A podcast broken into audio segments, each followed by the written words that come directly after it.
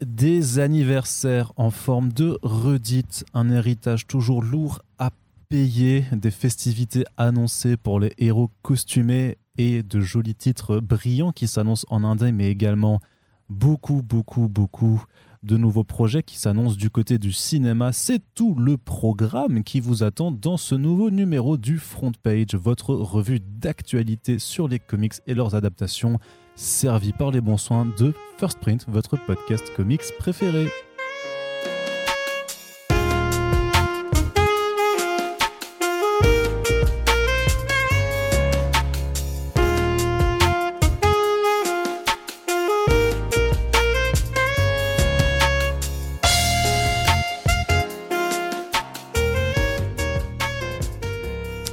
Pour cette émission, bien entendu, votre animateur Arnaud n'est pas tout seul puisqu'il y a également Corentin avec Hey, nous. Bonjour, je suis avec Arnaud, il n'est pas tout seul. Effectivement. Voilà. Tu vas bien? Bah écoute, oui, ça prépare des petites vacances. euh, Ah, on, on s'en rapproche de plus en plus. C'est vrai qu'à l'heure où ce podcast sera mis en ligne, Corentin sera en train de se dorer la pilule sur les euh, plages sablonneuses du Portugal. Je suis pas très plage. Mais ce n'est pas plus grave. euh, tourisme architectural. Très bien. Je Eh bien, il des sera, photos de Sintra. Il sera en train de se dorer la pilule sur des euh, monuments vieux et moches, euh, parce que c'est comme ça qu'il se fait plaisir. On souhaite donc de bonnes vacances à Corentin, mais Merci. avant cela, eh bien, sympa. il y a quand même le tour de l'actualité des comics et des adaptations à faire, Corentin. Allez, Alors nous allons commencer tout de suite par la partie comics, puisque c'est comme cela que l'on fait nos émissions habituellement. toi ça va? Ça va très bien aussi. Super. Je n'irai pas au Les gens Portugal. savoir. Je n'irai pas me faire dorer la pilule au Portugal en ce qui me concerne. Euh, je laisse ça au nanti de, proposé. de hein, ton euh, genre. Oui, je sais. J'ai invité Arnaud, il a pas voulu, il a dit non, je préfère travailler et, et ruiner ma vie et ma santé. Tout à fait. Voilà, c'est une déclaration que j'assume entièrement. Corentin, on va commencer avec un sujet justement un petit peu brûlant euh, sur le cas Frank Miller, qui a récemment été déprogrammé d'une convention euh, puisqu'on lui reproche encore euh, ses écrits islamophobes tels que le tristement célèbre roman graphique Terreur Sainte ou Holy Terror en VO. Euh, oui, enfin il a été même cancel, on peut le dire. Je veux dire, si on peut plus rien dire, euh, voilà, on peut plus être, euh, on peut plus tranquillement comparer les musulmans à des nazis et les gens après, dix ans, enfin, dix ans après, s'en souviennent encore. C'est quand même très bizarre le monde dans lequel on vit. Arnaud, je pense que c'est l'effondrement de l'Occident. Très certainement. non mais voilà, en fait, cet article-là, moi quand je l'ai écrit, je me suis dit, euh, parce que du coup j'ai écrit cet article, euh, bon c'est pas très important. Effectivement, c'est un peu normal que Frank Miller paye enfin les conséquences de ses propos et de ses actes, puisque c'est vrai que jusqu'ici, il a quand même été relativement épargné. Il n'y a pas eu de mise en exil particulière de Frank Miller. A priori, la mise en exil qu'il a subie, ou plutôt qu'il s'est imposé à lui-même, venait plus de, à la fois de son divorce avec Lynn Varley, à la fois de ses problèmes d'alcool et de drogue, et la maladie qu'il a probablement euh, eue, même si ça est encore relativement... Enfin, il s'est peu exprimé sur, sur le sujet, euh, entre 2011 et 2016, je crois, ou 2015 pour euh, DK3. Mais en tout cas, voilà, quand Frank Miller a fait Holy Terror, comme un comics qui est ouvertement islamophobe, ouvertement raciste, accolé, parce que c'est pas que un bouquin, hein, accolé à un discours euh, qui a quand même duré pendant près de dix ans sur euh, les musulmans et euh, l'islam radical, ou même l'islam en général. Voilà, il y a quand même eu peu de conséquences pour lui. Ça reste une vedette, ça reste un mec qui est très respecté et qui continue d'influencer des générations d'artistes. Nous, on avait déjà fait un podcast sur le sujet, et donc je vais répéter ce que j'avais dit à l'époque. Je comprends très bien qu'on puisse être choqué par Holy Terror. C'est pas mon cas. Moi, je suis pas parce que je, je l'ai vécu en direct ce moment-là, cette descente aux enfers de Frank Miller, cette radicalisation très extrême de ses idées. Et je trouve qu'il en est plus ou moins bien revenu. Aujourd'hui, justement, il est plus vraiment dans cette philosophie-là. Il est plus dans un truc euh, plus optimiste, plus lumineux. Il s'est même excusé à demi-mot. Je dis bien à demi-mot pour Holy Terror. Ça n'a jamais été complètement. modo, il dit, ouais, il dit qu'il. Alors, je sais Voilà. pas s'il dit qu'il regrettait, mais qu'il assumait plus trop quand même euh, cet il a dit, il a dit les trucs euh, que j'ai fait dans ma carrière qui sont liés justement à l'état de santé dans dans lequel j'étais à ce moment-là, l'état de mental dans lequel j'étais à ce moment-là. Euh, J'aurais pu l'énergie pour le refaire aujourd'hui et je veux plus remettre le nez dans ces projets-là. Donc en l'occurrence, il parle forcément de terreur sainte. Euh, voilà, donc on peut accepter ces, excuses, on peut ne pas les accepter, et c'est en fait ça que les gens n'arrivent pas à comprendre, c'est que c'est tout à fait normal. euh, pour reprendre du coup le cas dont tu parles, donc une convention britannique où il a été déprogrammé parce que notamment une éditrice avait dit euh, que elle, en tant que femme musulmane, ne, ne- refusait en fait simplement de partager la scène avec Frank Miller. Donc ça en fait c'est son choix à elle. Euh, on n'a pas forcé les organes de la, de la, co- la convention à déprogrammer Frank Miller. On, a juste dit que euh, compte tenu de ses valeurs et de son passé, euh, une éditrice et ses artistes ne seraient pas là. Derrière ça, il y a eu un mouvement de soutien envers elle, des gens qui ont compris, je pense, qu'elle voulait dire. Et ce qui a forcément irrité précisément une catégorie de lecteurs qui, elle, a depuis longtemps pardonné à Frank Miller et qui, même en fait, depuis le début, ne lui tenait pas rigueur parce qu'effectivement, il y a cet argument du traumatisme qu'il a subi. Il vivait à New York, il a décrit l'état dans lequel il était le jour du 11 septembre, euh, les visages de ses voisins, le, fait que la société américaine tout entière est devenue raciste à ce moment-là. Il n'y a pas que au littéraire, enfin je veux dire, regardez la série NCIS, le moindre, le moindre arabe est un terroriste potentiel. Il y a énormément de fictions qui ont, qui ont pointé ce truc-là, même encore aujourd'hui, euh, même, même historiquement. Je veux dire, le film La chute du faucon noir, par exemple, de Ridley Scott, c'est un film qui est ouvertement, enfin, qui décrit euh, les, les, noirs euh, euh, musulmans des, de, alors je ne sais plus quel pays c'est. Ah, vous retrouverez comme justement juste des terroristes et des même des, enfin, des, des, créatures un peu bestiales, tu vois, par rapport aux soldats qui eux sont remplis de vérité et, d'une vertu civilisatrice, qui viennent sauver le, le peuple de, de lui-même, etc. Enfin, les États-Unis et, et, l'islam, c'est un sujet qui est très vieux, qui, qui est assez compliqué à aborder parce qu'ils sont pas aussi proches de cette culture-là que nous et qui tombe très facilement au niveau de l'iconographie grand public dans en fait la haine ou au moins le stéréotype, les caricatures et donc par, des, par définition bah, le racisme euh, en général. Effectivement, littéraire, enfin, et Frank Miller n'ont pas inventé ça. Euh, on peut considérer que c'est des circonstances atténuantes, euh, des circonstances pardon atténuantes pour lui. Moi, quelque part, je, effectivement, j'arrive à contextualiser le bouquin, j'arrive à expliquer pourquoi il s'est fait. Mais faut bien comprendre que euh, si j'étais musulman, je pense que j'aurais beaucoup plus de mal à passer l'éponge. De la même façon que euh, bah, si j'étais asiatique, peut-être que j'aurais plus de mal à passer l'éponge sur les très vieux souvenirs, euh, enfin les très vieux souvenirs ou les très récents souvenirs du mandarin, de la, enfin du péril jaune des années 30, 40, 50 aux États-Unis, d'un historique tout entier de, de, de euh, voilà, d'excommunication, j'allais dire pas du tout, d'ostracisation des Asiatiques aux États-Unis après le Chinese Ban Act, etc. Enfin, c'est un pays qui est très raciste depuis très longtemps. Même le mouvement, la, recrudescence des, actes racistes anti-asiatiques avec euh, le coronavirus. Voilà, hein, tout, à fait, effectivement. Alors, il faut savoir qu'aux États-Unis, ces, ces, questions de lutte sociale se posent à différents niveaux.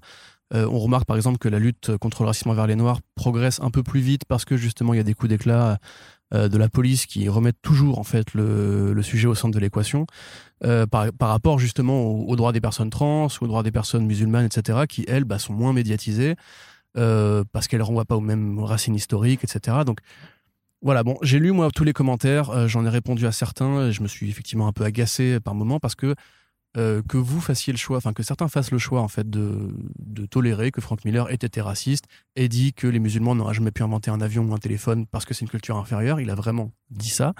Euh, que, euh, que Occupy Wall Street, par exemple, était un mouvement de feignasses et de traîtres à l'Amérique parce que les vrais ennemis, c'était justement les anturbanés. c'est des termes qui feraient vraiment choc aujourd'hui, particulièrement aujourd'hui en France où on voit quand même qu'on a un problème par rapport au retour, entre guillemets, de la haine de l'autre, de la haine précisément musulmane, où maintenant c'est de plus en plus toléré euh, que, entre guillemets, l'islamophobie est une forme de laïcité et que du coup il faudrait être islamophobe pour être un bon français. Euh, voilà, moi, moi je dirais que j'ai un regard assez cynique par rapport à tout ça. J'aime encore beaucoup Frank Miller, évidemment, c'est un de mes auteurs préférés. Ce qui prouve qu'on peut être en fait dans la nuance, hein, voilà.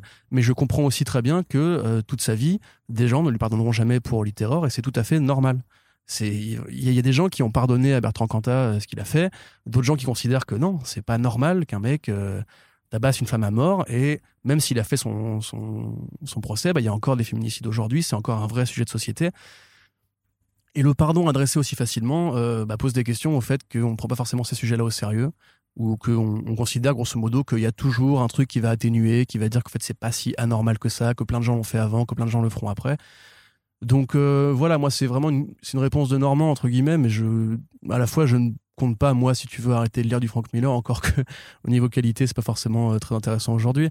Mais à la fois, je veux dire, c'est tout à fait normal. Est-ce que ce qu'on avait dit à l'époque que euh, qu'ils doivent payer pour ça Et de, fait, il a jamais payé pour ça parce que j'ai vu des gens qui justement brandissaient. C'est pas euh, tant payé qu'il faut pas non plus s'étonner qu'il y ait quand même un jour des, des conséquences. Après, le, moi, je m'interroge quand même juste sur la décision d'avoir envoyé, de, de l'avoir déprogrammé, où je me dis que ça alimente quand même justement ces discours de toujours de mettre en avant une supposée cancel culture qui aurait lieu à peu près partout dans la société à partir du moment où tu aurais dit quelque chose, fait quelque chose contre lequel quelqu'un s'indigne. Et en l'occurrence, alors je ne connais pas du coup l'état d'esprit de l'éditrice et dans quelle mesure en fait elle est en colère encore contre l'éditeur et contre la personne de Frank Miller.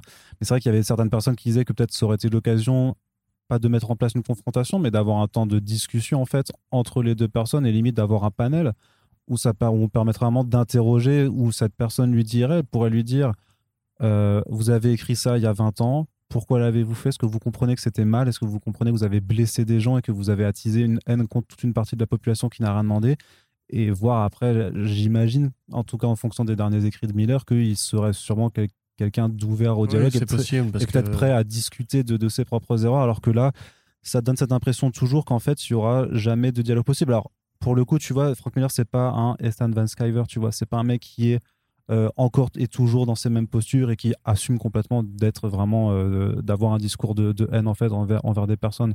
Et j'ose croire, et peut-être que je me trompe totalement, que Frank Miller serait prêt à avoir ce dialogue et serait prêt à, discuter en fait des, conséquences que certaines de, de ces parutions ont pu avoir et que peut-être une occasion de, de, montrer en fait que dans, ces sphères-là, dans ces sphères culturelles-là, il est encore quand même possible de dialoguer dans une certaine mesure a, été loupé. C'est vraiment la seule interrogation que j'ai. Bon, ça, je suis pas persuadé qu'il serait prêt à, faire je, ça. Je ne le sais pas. Je ne le sais pas. je hein. comprends ce que tu dis par rapport au fait qu'effectivement, il serait plus intéressant d'ouvrir un dialogue et de laisser la porte ouverte à une rédemption euh, actée ou, en tout cas phrasée. Parce que du coup, là, on est toujours dans une sorte d'entre-deux. Parce que même si Frank Miller euh, ne se dit plus vraiment islamophobe, quand tu, quand tu regardes des cas, des cas 3, il y a encore un petit discours contre les, enfin un gros discours même contre les terroristes, un backup où Green Lantern se fait couper la main par une femme voilée, etc. Enfin, oui, et puis même les euh, les, les, les, les gens de, alors c'était pas de Krypton mais de Kandor, qui, qui, se faisaient, qui, se faisaient, sauter euh, du coup en, tombant du ciel, c'était bon. Oui, voilà, c'était la djihadistes, euh, l'Al-Qaïda, etc. La métaphore était pas subtile. Hein. Mais en l'occurrence, voilà, moi je suis d'accord avec le fait qu'effectivement ce serait intéressant que Frank Miller, comme a pu le faire, enfin est en train de le faire Warren Ellis, où justement, ils disent de lui-même en fait à ses fans arrêtez de me défendre, sinon je ne progresserai pas. Parce que pour moi, c'est un discours qui justement est le début d'une potentialité de rédemption, parce qu'on l'a tous été en fait. De remise en euh, à, différents niveaux, on a tous euh, véhiculé des stéréotypes, parce qu'on est quand même dans une société qui justement bah, nous, nous abreuve de ça. Euh, ne serait-ce que par l'humour, le cinéma, comme je l'ai dit, là je suis du faucon noir, même pas que, mais l'humour entre guillemets raciste ou l'humour sexiste a été une norme pendant très longtemps, et aujourd'hui on brandit justement ces avatars d'hier pour dire qu'on ne peut plus rien dire aujourd'hui, alors que c'est plus la façon dont tu dis ou tu formules les choses qui fait euh, vraiment la différence. Euh, et l'idée, justement, c'est plus de déconstruire ce, discours-là euh, pour essayer d'avancer plutôt que justement d'annuler. Mais moi, je crois pas à la culture de l'annulation. Je l'ai déjà dit à plusieurs reprises. Roman Polanski n'a pas été annulé alors qu'il a été condamné devant la justice d'être un, odieux pédophile, qu'il l'assume très bien. Hein. D'ailleurs, vous pourrez trouver des interviews où il dit j'aime bien les, filles de moins de 15 ans, etc. Euh, Michel Houellebecq est pas annulé. Euh, malgré ses conneries, euh, Guy Bedos n'est pas annulé non plus, alors que lui, il, prétend faire un film anti-cancel culture avec OS 77. spoiler alert, le film a été fait et le film démarre très bien. Donc il n'y a pas vraiment cette dictature de, la bien-pensance que beaucoup décrivent. En fait, moi, je peine à la trouver. Des gens pourront toujours te citer des exemples. En fait, elle, sur, YouTube ou sur Twitch, des, vraiment des exemples très précis, mais pour des gens qui ont le statut de Frank Miller, des gens qui sont déjà de cette génération où il n'y avait pas les mêmes règles, euh, Frank Miller n'a pas été annulé. Il a fait des K3, il a fait le roman Cursed qui était adapté sur, Netflix et qui lui a donné a priori les moyens de continuer à vivre avec euh, le, train de vie qu'il vit actuellement. Il a fait Xerxes, il a fait euh, des voilà, K4. mais Xerxes, tu vois, qui est intéressant, qui est aussi une façon de poser le regard perse sur les, les, guerres des thermopyles, etc. donc voilà, il y a plein de trucs plus, plus intéressants à faire justement que l'annuler, mais est-ce qu'il a vraiment été annulé? Parce qu'il était déprogrammé d'une convention au Royaume-Uni moi, je considère que non, on va pas enlever euh, les bouquins de Frank Miller des étals. Il continue à bien se vendre. DC continue à capitaliser beaucoup sur son image et sur son héritage. Regarde, on en parlait l'autre jour avec le titre de Tom Taylor, je crois, Batman the Detective, euh, qui vraiment, voilà, encore une fois, un nouvel hommage à la carrière de Frank Miller, etc. Les auteurs américains et britanniques ont aucun mal justement à continuer à appuyer dans ce qu'il a fait. Donc euh, non, moi j'attends encore qu'on me, présente vraiment de facto, en tout cas dans les comics, un cas de cancel culture acté. Parce que jusqu'ici, jusqu'ici j'ai plus l'impression que c'est une nana qui a dit Moi, je suis musulmane, euh, je suis désolé, je ne peux pas partager la scène avec ce mec-là. Et c'est un peu normal, je veux dire, euh, peut-être qu'après la. un grand écart. Hein. Après la Seconde Guerre mondiale, on a demandé aux, Français collaborateurs, de, collaborationnistes, de, de faire comme si de rien n'était et d'avancer tous ensemble en tant que nation unie. C'est un peu le discours du général de Gaulle. Toute la France a collaboré, même de près ou de loin, dans le refus de participer à machin, etc. Mais dans les grandes transitions sociales en fait qui ont eu lieu quand justement des idéaux comme ça étaient mis en place, il faut il faut interroger en fait pourquoi ça pourquoi ça est arrivé et qu'est-ce qu'on peut faire pour, pour que ça n'arrive plus. Et le fait est que moi jusqu'ici, euh, je trouve que Frank Miller n'avait jamais en fait subi de en dehors de quelques critiques très négatives et d'une image publique qui, s'est raccornie pour lui, ce qui n'a pas empêché qu'il a fait d'autres projets comme on l'a dit, malgré le fait qu'il ait perdu et en crayon et en scénario. Euh, voilà, jusqu'ici, en fait, on n'avait jamais interrogé le monstre Frank Miller. Tu vois, c'est-à-dire qu'en fait, au contraire, on, on accueillit à bras ouverts quand il a commencé de lui-même à revenir dans, le bon camp, entre guillemets, enfin, dans le camp de, de l'espoir, de la tolérance, de la transition générationnelle, euh, où il a mis Greta Thunberg à la fin de, des K4, etc. Enfin, tu vois, il y a, y a mille choses à dire là-dessus, mais euh, moi, je trouve pas ça anormal, entre guillemets, que quelqu'un, justement, se dise euh, pas prêt à tourner la page aussi vite. Et n'ait pas non plus envie de dialoguer. Moi personnellement, si justement Van Siever il, il, dit demain, maintenant je vais faire que des comics de gauche et, et invitez-moi sur First Print et on en parle, je répondrais bah non, frère, je suis désolé, t'as as instrumentalisé un discours de haine qui a galvanisé des gens, qui a créé une philosophie, contribué à fabriquer une philosophie, un discours dans l'art que j'aime bien, qui dit qu'en fait euh, tout ce qui est tolérance est mal, etc. Tu peux pas juste changer d'avis du jour au lendemain et espérer que tout le monde te pardonne. Ça marche pas comme ça en fait, parce que les gens ont toujours un spectre personnel euh, de respect, de tolérance, etc. Donc après voilà, moi ce que j'aurais vraiment envie de dire, c'est juste respectons la vie de cette nana. On peut être contre. Moi la forme me plaît pas. Tu vois le discours qu'elle a, a prononcé, mais parce que justement il, il, il, fait la négation de ce que des efforts qu'a pu faire Miller euh, en, depuis euh, Holy Terror. La forme me plaît pas, mais je comprends son point de vue. Tu vois, c'est ça le truc aussi. C'est si on veut justement qu'on soit pas dans un monde où on peut plus rien dire, quand quelqu'un dit un truc qui nous énerve, même si justement c'est un truc qui qui qualifie un, mec qui a eu des discours de haine de haineux, euh, bah, il faut tolérer ça aussi en fait. C'est-à-dire que les mecs qui te parlent de cancel culture, ils te disent grosso modo qu'on peut plus rien dire, mais ça, ça qualifie spécif spécifiquement un type de discours. Ça veut dire que on peut plus faire de blagues sexistes ou racistes. Ok, d'accord, très bien, je comprends la liberté d'expression. Mais dans ce cas-là, quand moi je dis que j'aime pas les blagues racistes ou sexistes ou les bouquins sexistes ou racistes, bah, on devrait pouvoir me laisser le dire aussi. Et il y a une forme de cancel culture aussi dans le fait que énormément de gens sont venus sur notre page à nous pour euh, engueuler ou incendier cette meuf-là, parce qu'elle a juste tenu une opinion qui est la sienne. Et ça aussi, posez-vous la question, dans ce cas-là, si vous êtes pour la liberté d'expression, pour euh, Voltaire, euh, etc., bah, ça marche dans les deux sens, en fait. Et on a le droit d'être contre un truc, on a le droit d'appeler au boycott d'un truc. Euh, moi, je le fais régulièrement avec Marvel, par exemple, parce que je considère que c'est pas mes valeurs, le, capitalisme déliquescent dans la BD. Et ben, je j'appelle pas à la cancel culture de Marvel, j'appelle juste à ce qu'on réfléchisse, ensemble à ce qu'on peut faire pour que ça évolue. Et je pense que c'est pareil pour la nana, à mon avis. Ça va pas entacher vraiment l'image de de 2000 heures. Ça va juste, en fait, simplement nous faire nous poser la question. Euh, mais dis donc, c'est vrai, est-ce qu'on n'a pas oublié Holy Terror un peu vite? Parce que ça, c'est une vraie question quand même. C'est, je trouve que le mec est revenu en odeur de sainteté, euh, réadapté, réinvité partout, euh, recommencer les signatures, comme si de rien n'était, comme si cette page de son histoire avait été effacée. Et en vrai, non, il faut pas qu'elle soit effacée. Justement, il faudrait, comme tu dis, que ça l'incite lui à, évoquer le sujet, à poser des, vrais, euh, des, vraies excuses, des, des vraies montres de remords. Et en l'occurrence, pour l'instant, moi, je les vois pas encore. Donc, euh, je pense qu'il y est prêt. En plus, que justement, quand tu vois ce qu'il a fait avec ses BD pour, pour exprimer euh, la façon dont, dont il change d'avis par rapport à plein de trucs, par rapport aux jeunes, par rapport à son propre côté vieux con, par rapport au sécuritarisme, par rapport à Trump. Euh, parce qu'avant c'était un républicain hein, quand même, enfin c'était un républicain libertarien, donc euh, a priori il était plutôt dans le camp Bush que dans le camp euh, Obama. Mm, mm. Et finalement, tu vois, ça, il arrive à exprimer en BD, mais maintenant, je pense qu'il serait bien que, je sais pas, il pourrait faire un Holy Terror 2 où le fixeur se fait casser la gueule ou se fait tuer ou quoi. Enfin, il y aurait des- plein de trucs à faire pour justement changer. Et euh, moi, je considère qu'on n'a pas encore sauvé Warren Ellis, par exemple, mais le fait que justement il vienne de lui-même dire, s'il vous plaît, euh, j'ai effectivement eu un comportement dégueulasse, on me l'a expliqué, j'essaie de l'écouter. Donc, vous les fans, arrêtez de parler de cancel culture et laissez-moi tranquillement essayer de faire ma transition aussi, essayer de me déconstruire, essayer d'apprendre, essayer de changer.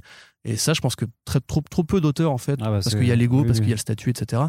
Euh, et parce qu'il y a les fans, en fait, qui vont toujours taper dans, dans le dos. Regarde, David d'ailleurs, c'est pareil. Quand il s'était excusé pour Suicide Squad, t'avais vraiment des mecs qui étaient venus lui dire, euh, pour Harley Quinn notamment, il était il était venu dire non, mec, ton film il est très bien, t'as pas besoin de faire une Harley Walk, etc. Mais t'as envie de dire, mais non, mais David d'ailleurs, probablement que c'est un mauvais souvenir pour lui. Là, avec votre rhétorique justement d'extrême droite, hein, je suis désolé, euh, vous êtes en train de l'inciter à rester tel qu'il était et donc à, se, à refaire des films pourris euh, avec des discours euh, vraiment très limites sur la femme, etc. Alors qu'en définitive, justement, s'il devait y avoir une cancel culture, elle, elle c'est pas une sorte de dictat imposé, c'est une sorte d'incitation à réfléchir et à changer. Euh, parce que le monde est encore très inégalitaire, je suis désolé de le dire, et pour euh, les personnes musulmanes, et pour les femmes, et pour les, les LGBT, etc. Donc euh, après, on peut être en désaccord avec ça, on peut dire qu'on fait de la politique dans les comics et dans les podcasts, mais euh, la vérité, c'est que l'œuvre de Frank Miller, elle est politique. Et donc, il a encore ce point noir-là à, à corriger, entre guillemets. Moi, je pense que Exercer, c'est déjà un début de réponse, mais c'est tellement mal fait et tellement Ouais, peu c'est que c'est pas, mémorable pas très beau. ouais. Voilà, mais pas- il serait intéressant de le voir, encore une fois, tu vois, je, que ce que je disais pour Ellis, je disais que le fait de filer du pognon, c'est déjà une première bonne chose. si Miller voulait filer du pognon à une association qui justement lutte contre les stéréotypes, qui associe systématiquement les musulmans aux terroristes, ce serait aussi un bon premier signe. mais à mon avis, dans, sa tête, faut que j'articule, tout ça est très loin et je pense qu'il est plutôt vers un, autre horizon. Donc, euh, ça restera un épiphénomène pour moi, tout ça.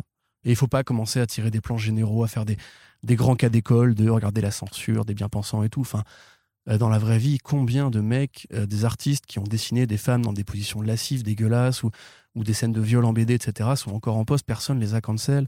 Il y a tout un tas de BD qui ont eu des stéréotypes affreux, qui sont encore édités, etc. Enfin, ça n'existe pas euh, à l'échelle hum, institutionnelle. Et d'ailleurs, la preuve, c'est dès qu'on couvre le sujet, en fait, il y a plus de réactions qui disent euh, c'est dégueulasse que de réactions qui disent bien fait pour lui. Donc, en définitive, le public a fait son choix et il n'est pas encore justement totalement prêt à, accepter le changement. Très bien. Donc juste pour, euh, pour, donc l'éditrice s'appelle Zainab Akhtar, donc éditrice au sein de la société Shortbox, juste pour que on lui attribue quand même son, son nom, qu'on ne lui enlève pas ça. Euh, autre question qui aussi d'un point de vue, euh, qui a aussi un angle très très politique, euh, c'est que Marvel pourrait bientôt avoir résolu ses problèmes de Punisher avec, une future, avec un futur titre piloté par Jason Aaron, avec Jesus Saïs et Paul Azaketa au dessin. Sachant que Jason Aaron avait déjà fait du Punisher donc sous l'ère Max. Tout à fait, j'avais oublié de le préciser dans le premier article, effectivement. bon, là en l'occurrence, par contre, je vais me corriger tout de suite, c'est peut-être effectivement le le cas de cancel culture le plus euh, réel qui soit, parce que c'est vraiment en fait Marvel qui se pose la question de ce personnage récupéré par l'extrême droite, qu'est-ce que nous on va en faire sans passer, enfin sans bah, encourager. pour le coup, c'est pas un cas de cancel culture, mais plus de réelle interrogation sur merde, quelle est notre responsabilité en tant qu'éditeur. Ce qui nous prouve qu'il faut euh, justement réfléchir à ce que présente le Punisher et pourquoi est-ce qu'il a été, enfin pourquoi est-ce qu'il est devenu en fait euh, une imagerie pour la haine en fait, pour le complotisme, l'extrême droite, les milices privées, etc. Et c'est pas compliqué de comprendre pourquoi d'ailleurs. Mais du coup, ouais, a priori Aaron revient avec Saïs et Azaketa pour euh, Punisher No More. Euh, ce qui, euh, bon, vu le titre, on peut imaginer que ce sera un Death of the Inhumans version Punisher, où justement, soit on le tue pour se débarrasser du problème, j'y crois peu, soit lui-même, en fait, renonce à ce foutu emblème. À mon avis, c'est ce qu'ils vont faire. Ils vont au moins se débarrasser du logo. Parce que c'est plus le logo, hein, voilà, c'est plus le logo qui a été récupéré que vraiment le Frank Castle. c'est une histoire qui est assez compliquée, mais on pourrait dater ça, en fait, au, au sniper américain Chris Kyle, qui est donc en fait un, sniper euh, très doué en fait de l'armée américaine qui a tué beaucoup beaucoup pendant euh, l'invasion de l'Afghanistan et qui est devenu une sorte d'icône après l'apparition de son bouquin American Sniper qui a été adapté ensuite en film par euh, Clint Eastwood. Et il se trouve que Chris Kyle était vraiment fan des comics Punisher. Et dans le film, d'ailleurs, on voit une scène où il y a justement le, le Big Pun. il a aussi l'emblème du Punisher sur le casque. Après ça, il y a eu des flics qui ont récupéré cet emblème-là pour leur pare de bagnole ou leur, euh, leur matraque et tout. Ça a ensuite migré vers. Ça s'est fait aussi en euh, France hein, après. Tout à fait, ouais, ça a migré aussi en France, effectivement. Euh, ça a aussi migré vers des mouvements vraiment plus extrémistes comme Unite the Right ou précisément Unite the Right qui est un mouvement qui assemble plein de, plein de factions en fait néofascistes y compris des néo-nazis totalement assumés. Hein. C'est pas juste moi qui dis néo-fasciste pour le, pour le troll, c'est vraiment des gens qui se revendiquent en fait de l'extrême droite énervée. et surtout Quanon, qui est un peu le premier qui a mis en lumière tout là, parce que c'était un mouvement qui était très médiatique et qui expliquait grosso modo que euh, les démocrates et Hollywood étaient liés dans une sorte de secte pédophile autour du monde avec Poutine et tout. Donc euh, tous ces gens-là, grosso modo, ont récupéré le logo, on en fait du merchandising. Euh, vous avez du merchandising Navy Seal avec le, parce que du coup Navy Seal pour Chris Kyle avec le logo justement de, du Punisher en, reprenant aussi les couleurs du drapeau américain. Alors Marvel s'est posé la question plusieurs fois d'attaquer en justice. Je me souviens quand j'avais vu Mark Wade il y a quelques années pour, pour l'interview qui paraît que je m'ai sorti, euh, il m'avait parlé justement, il m'avait dit que c'était un vrai problème pour eux et qu'ils savaient vraiment pas quoi faire parce que s'ils attaquaient en justice les mecs qui font du merchandising euh, sur le Punisher, bah, ils risquaient de se couper d'une partie du lectorat parce que c'est des gens qui sont très sonores. Encore une fois, c'est des gens qui ont des sites web rien qu'à eux. Enfin, c'est ce qu'on appellerait la fachosphère en France, qui ont des réseaux qui sont très organisés, qui ont des podcasts à eux, etc. et qui ont beaucoup, beaucoup d'adeptes dans ce pays sécuritaire où justement, en fait, la menace de la guerre civile, etc., a été sonnée récemment. Euh, donc là, grosso modo, l'idée, ce serait de se... Encore, encore, un truc très politique, d'ailleurs, hein, de d'affilée. complètement, oui. Euh, là, a priori, l'idée, donc, ce serait peut-être de se débarrasser du logo. En tout cas, c'est comme ça que moi, je le, je le vois. Euh, voire peut-être de se débarrasser de Frank Castle, mais ça, j'ai vraiment du mal à y croire. Enfin, non, c'est possible. C'est un personnage qui est très populaire, euh, même y compris par les lecteurs. Même, tu, fais, tu fais une histoire où justement Frank Castle, Frank Castle va justement s'en prendre à des gens qui utilisent son logo dans des voilà dans des milieux ou je sais pas quoi. Il les bute, puis après il fait de toute façon vous avez sali mon logo donc je peux plus l'utiliser et voilà. ouais, c'est un peu ça, ouais, ouais un, un, truc vraiment très très conscient et très réaliste. Mais euh... ah, tu vas avoir des, des vidéos youtubeurs qui vont faire euh, They Turn the Punisher woke, je sais pas quoi et tout ça. Mais le, Punisher, il a, il a jamais pas été woke. Hein. Je veux dire, c'est un mec qui bute. Euh, alors, il a buté beaucoup de mecs des cartels. C'est-à-dire que c'est pas un mec qui croit grosso modo en la rédemption et au fait que euh, si tu fais les bonnes études, tu pourras, tu pourras quitter ton quartier pourri, lâcher, lâcher, ton M16 et devenir avocat. Quoi.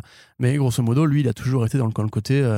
je suis un sociopathe et je sais que ce que je fais est mal. C'est le, tout le discours de Garfénis. Hein. Lui, il a jamais caché que le Punisher n'était pas un héros ni même un anti-héros. C'est un c'est un tueur, point. Un tueur vengeur et un commando. Il est en guerre contre le crime, c'est une chose, mais il a jamais défendu justement euh, des idéaux néo-nazis ou, même des idéaux vraiment politiques frontalement. Tu vois, à la limite, il traque les politiciens corrompus, euh, des, probablement plutôt en républicain que euh, en démocrate. Mais après, bon, c'est très polymorphe. Hein. L'image du Punisher, il a pu être juste un héros d'action un peu sympa à côté d'Ardeville, jusqu'à vraiment un vrai tueur fou. Euh, selon les, interprétations. Moi, je considère que c'est pas forcément la, bonne chose à faire.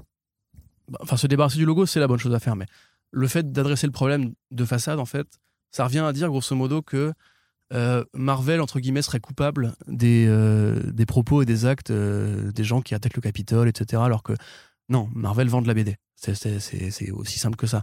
Et des jouets. Et des jouets, voilà. c'est si les gens prennent la BD au sérieux au point de devenir des tarés eux-mêmes, ou de piocher dedans pour nourrir leurs idéaux à la con, euh, j'ai envie de dire que Captain America est tout aussi coupable du patriotisme débridé que euh, le Punisher ou que euh, bah, d'autres personnages bannières bizarres. Genre Superman, c'est considéré aujourd'hui comme une icône justement très américaine et essayer un jour de rendre Superman végétarien comme dans Birthright, plein de mecs qui vont te dire oh là là, vous êtes fous, c'est pas un JW Superman, c'est un vrai héros américain, c'est un patriote et tout.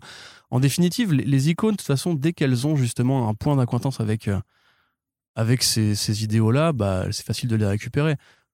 Pour moi, il faut vraiment être con pour croire que le Punisher euh, a un, rôle politique à jouer. C'est un héros solitaire, traumatisé, c'est presque un fou. Et ça a jamais. Garth c'est pas un mec qui est d'extrême droite, hein, pour le coup, euh, loin de là. Euh, et lui, bah, il a écrit les meilleures pages du Punisher en, interrogeant justement ce côté. moi, j'aime bien écrire des thrillers violents, un peu marrants et serious business quand il faut vraiment que ça défouraille moi, je suis pas, je suis pas un mec de droite, précisément. Je les lis, j'y prends beaucoup de plaisir et à aucun moment je me dis, tiens, euh, je vais aller calacher des mecs dans la rue, tu vois.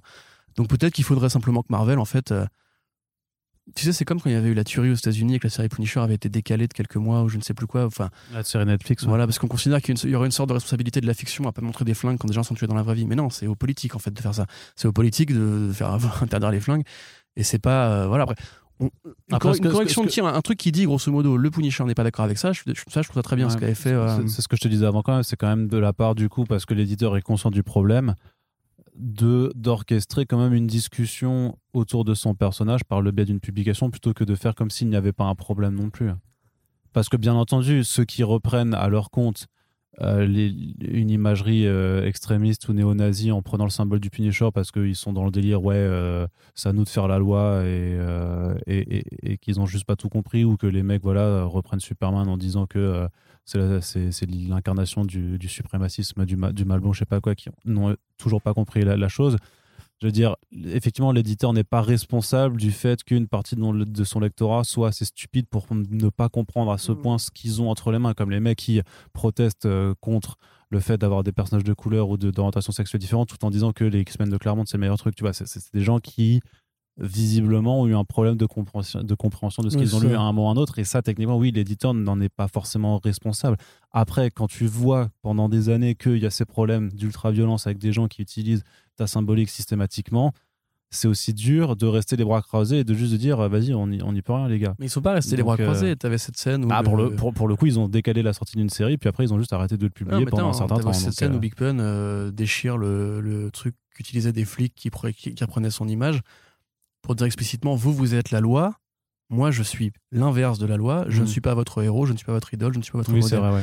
Et ça, justement, ça n'avait pas suffi. je crois, ouais. Ça n'avait pas suffi parce qu'en fait, euh, tu peux dire ce que tu veux en fait. Les, Oui, les mecs, bah ils ont oui, décidé, c'est tout. c'est ils sûr, ont décidé que ça leur appartenait et c'est comme ça. C'est comme quand les gars justement reprennent, euh, tu sais, le logo, enfin, tu sais, la- le, le signe de main pour, dire- pour dire OK, tu vois, juste ce, ce haut et, ce- et ses doigts en l'air là, et que maintenant on dit que ça veut dire white power. Euh, c'est un truc de ouf. Euh, il paraît maintenant aussi que V pour Vendetta, ça a été récupéré par les fachos. Matrix, maintenant les mecs croient que c'est vraiment une allégorie de la, libération des, des esprits par rapport à la bien-pensance, que Watchmen, le vrai héros c'est Rorschach et compagnie. Et à la fin, Ça aussi, c'est incroyable. quand si tu fais des histoires qui adressent ce problème-là, comme l'a fait euh, Damon Lindelof, moi je suis très, je suis très content justement. Mais euh, peut-être qu'aussi les gens sont juste des crétins et qu'en fait il faut, euh, Ah, mais on est toujours les crétins de quelqu'un d'autre, tu vois. il faut expliquer en fait très clairement que euh, les, les- c'est, Mar- moi franchement que Marvel attaque les mecs qui vendent du merch euh, Punisher illégal, qu'il attaque les mouvements d'extrême droite qui utilisent son image parce que ça, ça s'appelle un viol de copyright. Voilà, qu'ils les fassent cracher du blé et qu'ils assument de faire ce choix-là. Mais comme en fait ils veulent, je pense pas qu'ils veulent en fait passer pour les censeurs, parce que- mais parce que ça- oui, voilà. ça. Ils, ils le feront pas parce que c'est ils ont, ils ont pas de couilles en vérité. Mais c'est ça qu'il faudrait faire. Le Punisher ferait ça. et après, voilà, bon, moi, si, si, si on fait des histoires plus politiques où justement, par exemple, euh, Big Pun doit peut-être plus traquer euh, les magas corrompus ou, euh, ou Epstein et compagnie plutôt que euh, les cartels mexicains, ça me va aussi, tu vois, je, suis content, bah, quoi qu'il en soit. Et puis Aaron, c'est un très bon scénariste. Ça, on oublie quand même de le dire parce que là, on parle que de la politique, etc. Ouais. Aaron, c'est un très bon scénariste qui sait manier la violence, qui sait manier les porte-flingues, qui est un mec qui a un discours vachement plus modéré et beaucoup plus intelligent qu'on ne croit par rapport justement à l'histoire des États-Unis. Dans Scalped, il interroge l'héritage du génocide des, Indiens, Amérindiens. Euh, dans Southern Bastards, il montre justement les, les vieilles banlieues du Midwest, enfin les vieilles, les vieilles villes du Midwest qui sont gouvernées par euh, les fumeurs d'oxycotine, etc., et euh, le baseball et euh, la violence urbaine à la con. Euh, et dans ce Goddamn, quand même, il t'explique en depuis le début, l'humain est fondamentalement raté parce que l'humain ne peut pas s'empêcher de tuer. Donc avoir euh, un nouveau Punisher par ce mec-là qui justement est un peu, en baisse de forme depuis qu'il est sur les Avengers, je suis très content, euh, au-delà même de tout critère politique. Très bien. Autre nouvelle du côté de Marvel, et là par contre je pense que tu ne seras pas content. Et pour le coup je pense que je vais te rejoindre parce qu'à force, euh, à force on Bah, attends, commence aussi rien, à avoir les gros succès. Non, non, c'est-à-dire que les, les, les Fantastic Four donc, ont 60 ans cette année. Et euh, que du coup Marvel a annoncé un one-shot euh, hommage, euh, tu sais, le fameux Anniversary Tribute, où comme pour le Giant, X- le Giant Size X-Men d'il y a deux ans, ou le Captain America qui est sorti un petit peu plus tôt euh, dans l'année, en fait, l'idée c'est de reprendre des histoires classiques des Fantastic Four qui avaient été écrites à l'époque, euh, enfin qui étaient de, de Stanley de Jack Kirby à l'époque, et de euh, les faire redessiner intégralement par une cinquantaine euh, d'artistes. Donc là, en l'occurrence, Fantastic Four 1 de Kirby et Stanley, effectivement, qui est un peu le numéro qui a donné euh, la nouvelle donne pour Marvel euh, On à a l'époque. donné même le, le- le Marvel en général. Bah, t'avais quand même euh, des personnages qui existaient auparavant, mais Ouais, c'est enfin, vraiment. non, mais je veux dire, c'est- avant c'était Atlas, après c'est devenu Marvel, tu vois. c'est- Mm. C'est Marvel, c'est les super-héros, et donc c'est les Fantastic Four 1, euh, d'où partent Black Panther, euh, d'où partent les Inhumans, euh, d'où partent tous ces personnages. euh. Voilà. Et donc, il y a- y, ce numéro-là. Et puis, Fantastic Four Annual 3, qui était sorti en 65 euh, par les mêmes personnes et qui était le numéro du mariage entre Reed Richards et Sue Storm. Yay.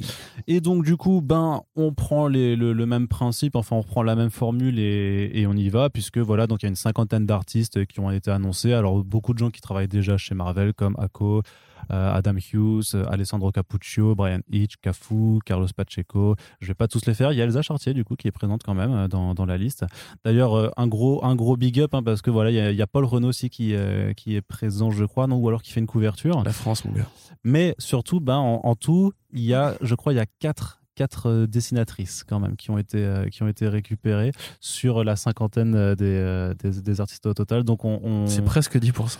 c'est ouais, ça, c'est même pas. Donc il y a Elsa Chartier, Kate euh, Kai Za- Zama et Erika Durso. Voilà, donc c'est, j'ai j'ai bien vérifié. Donc c'est toujours la preuve qu'ils ont quand même un peu du mal. Alors il y en a d'autres encore des dessinateurs. En plus, surtout chez eux, tu vois, il y a genre Elena Casagrande qui fait euh, un très bon travail sur, sur leur Black Widow. Pourquoi elle a pas le droit à une planche, tu vois? Pas. Alors après, j'imagine qu'il y a aussi des questions de contraintes, d'emploi du temps et tout ça, bien entendu. Après, ça reste quand même une planche et ça me fait toujours, enfin, je trouve ça toujours un petit peu curieux qu'il n'y ait pas quand même plus de dessinatrices euh, qui soient recrutées, alors que pourtant elles officient euh, déjà chez Marvel ou même à la concurrence. Comme dit, c'est juste un, un contrat d'une page. euh, enfin voilà. Mais surtout que ça commence quand même à. Enfin, autant, c'est vrai que quand on, avait, quand on avait parlé du Captain America, ça faisait deux ans que ça n'avait pas été fait depuis le Giant Size X-Men. Je trouvais ça plutôt sympa.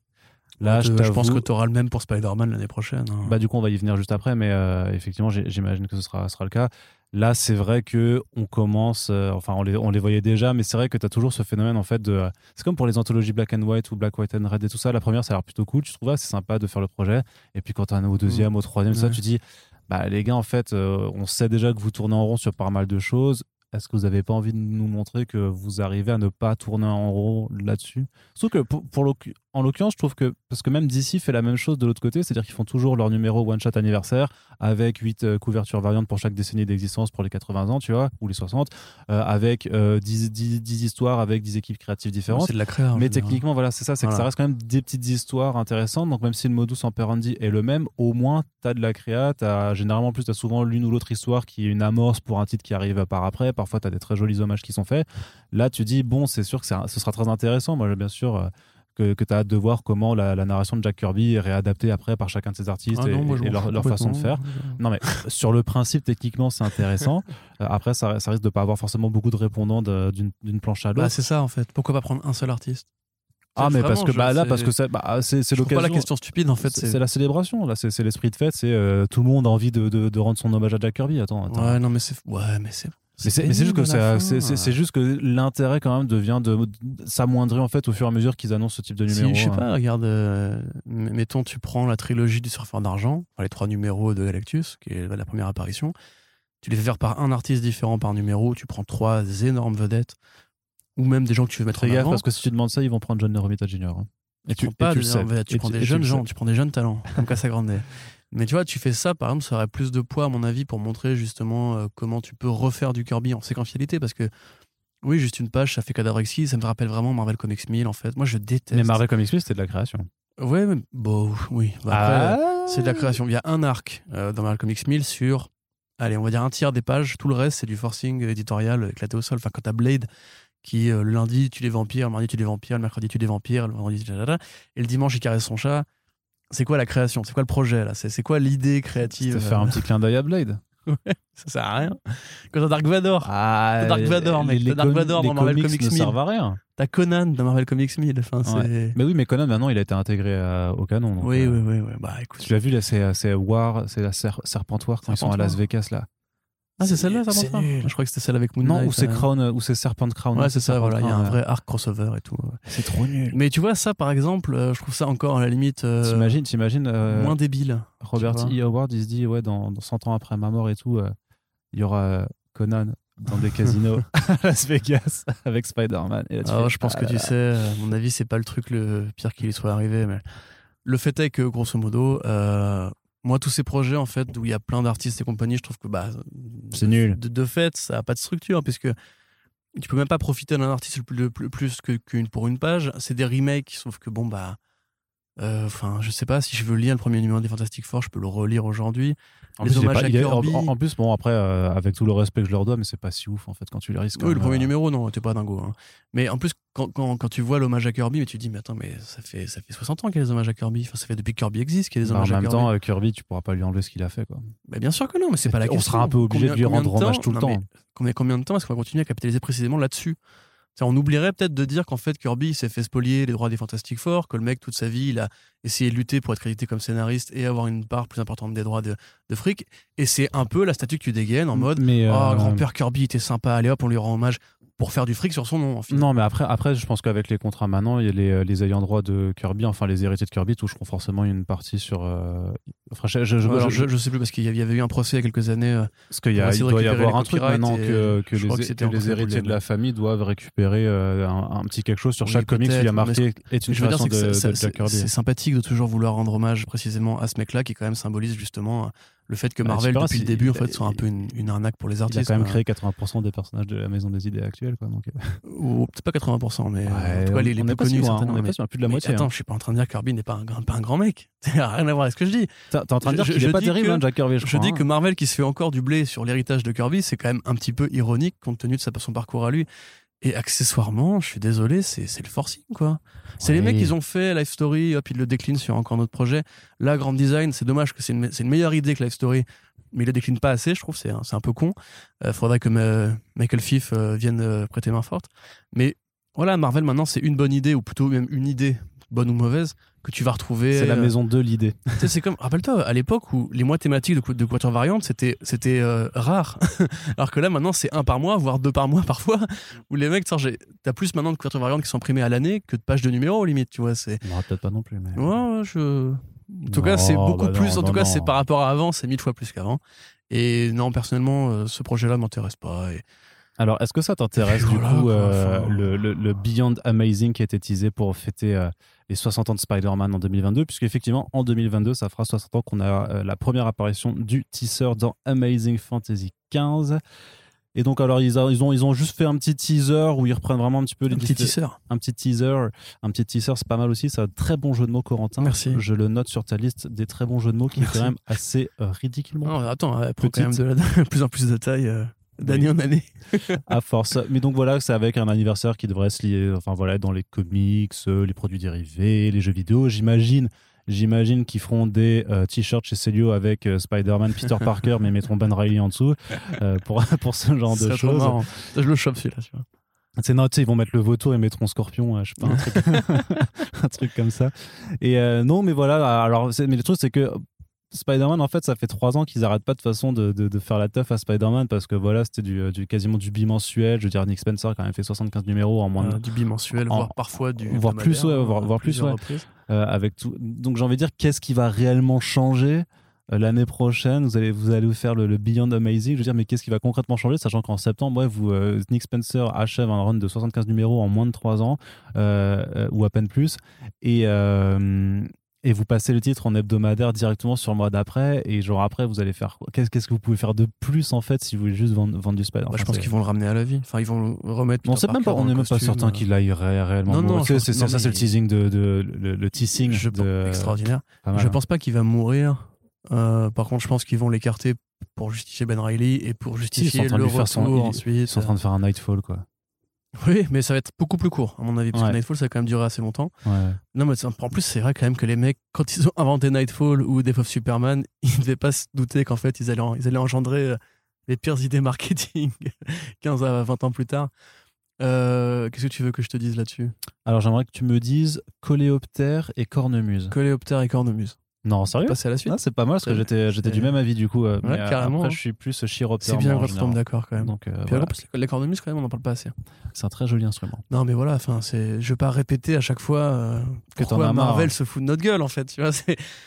Moi, c'est précisément la série Spider-Man que je trouve c'est un petit peu euh, euh, peut-être la pire, enfin le, le pire pôle en fait créatif. Non, Parce qu'il est Avengers, dirigé- Avengers, il est vraiment. Ouais, parce que Avengers, tu t'amuses parfois, tu t'amuses parfois sur Spider-Man.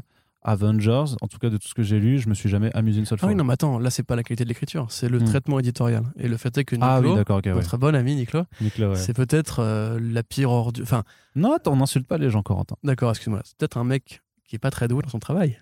Voilà. Attends, c'est pas mal là, t'as vu, Comme ça, on pourrait Oh. supposer que c'est une ordure, mais en fait, je ne le dis pas. Voilà. T'es bien foutu. hein N'insulte pas les gens. Mais précisément, euh, voilà, je veux dire, euh, comme tu l'as dit, Spider-Man, Last Remains, euh, 2099, avec euh, le mois spécial où il y a 4 numéros, etc.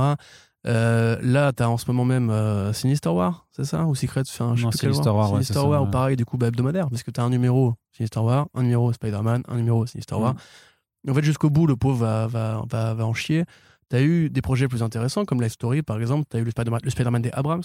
Le ch- eu, ce- euh, le- Spider's Shadow, là, qui est qui Voilà, aussi, hein. Zelensky. Ouais. Voilà, t'as eu euh, le Spider-Man symbiotique, euh, bah, c'est le symbiote Spider-Man en fait, tout bêtement.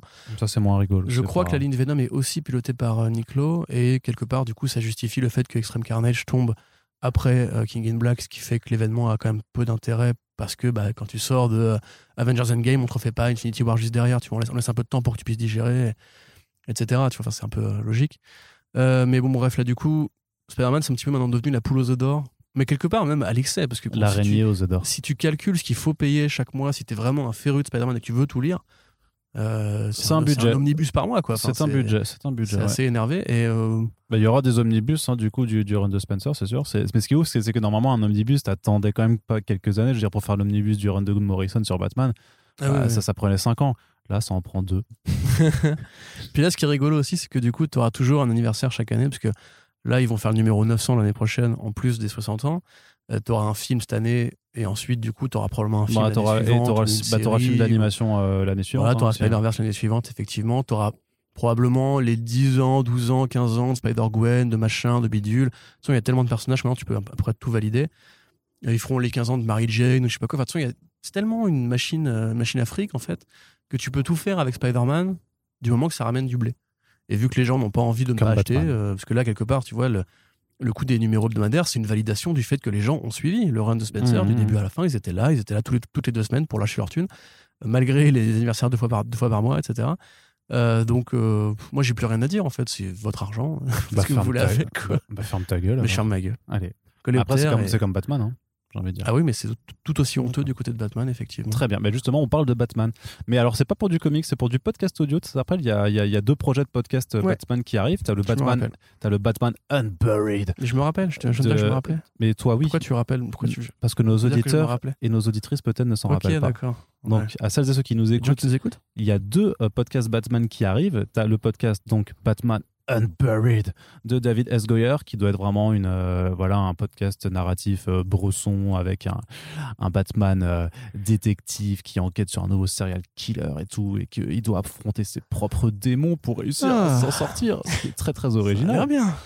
Et, et à côté, il y a euh, ce podcast qui s'appelle Batman The, The Audio Adventures, donc qui est produit par la division Blue Ribbon de Warner Bros, qui est écrit par Dennis McNicholas, qui est en fait un, un- un- un vétéran de l'écriture pour le Saturday, Night Live, donc euh, talk show humoristique et tout ça. Euh, très très drôle et donc qui a clairement une orientation en tout cas de ce qu'on lit plus euh, Batman 66 ou euh, Batman The Brave and the Bold euh, tendance humour absurde humour plutôt Ouais, vi- vi- vilain décalé. Ouais, c'est ça. ou en couleur et, Et du coup, ils ont annoncé leur, leur, leur karting, leur casting, qui est, qui est plutôt assez impressionnant parce que on, a, bah, on a Rosario Dawson en Catwoman, on a Alan Tudyk qui, à mon avis, je pense, reprend euh, le rôle du Joker euh, parce qu'il a déjà ce rôle dans, dans la série animée à Harley Quinn. On a euh, John Leguizamo qui est le Riddler, et puis après, ils ont annoncé Tess Meyer, Brent Spiner. Ike Barinholtz, euh, Ray Wise, Ben Rogers, en fait, qui a donc gens, beaucoup, de gens. beaucoup de gens en fait, et donc Mac Nicholas lui-même en fait, qui sont en fait des comédiens déjà qui euh, travaillent pour le Saturday Night Live. Et moi, je suis plutôt plutôt euh, jouasse là-dessus. Et j'avais juste envie de rappeler que Rosario Dawson, c'est quand même une nana sûre euh, qui est vraiment ultra fan de comics. Ah oui, et c'est Batgirl dans The Lego Batman. Ouais, tout à fait. Et bah, c'est la voix de Wonder Woman aussi dans euh, pas mal de dessins animés récents. Et puis euh, elle C'est avait, la- euh, l'infirmière de nuit dans l'univers euh, Netflix Defenders. ouais, elle était dans Sin City. Ouais, tout à fait. Elle jouait Gale. Et, euh, et euh, son oncle était dessinateur de BD. Et euh, voilà. C'est une meuf bien en général. Voilà. Voilà, fait plein de bons films. Et donc, ce Et, projet, ce, euh, ce projet Tudyk, me. Alan Tudyk, pareil, c'est un peu comme Patton Oswalt, c'est un mec que tu vois très régulièrement. C'était très bon cousin Wayne dans la série Powerless que Corentin ne veut toujours pas. C'était Cousin Wayne, effectivement. C'est aussi le héros de euh, Resident, Resident, Resident Alien, Alien, ouais. tout à fait. Il a fait aussi un truc dans Doom Patrol, je crois. Euh, bah oui, c'est Bah oui, c'est c'était Mr. le Nobody. méchant. C'est Ouais, Mr. Nobody, le tout à méchant, fait. ouais. Voilà. Donc c'est pareil, un mec qui, qui est toujours là, en fait, quasiment. Il a fait beaucoup de doublage, effectivement, aussi.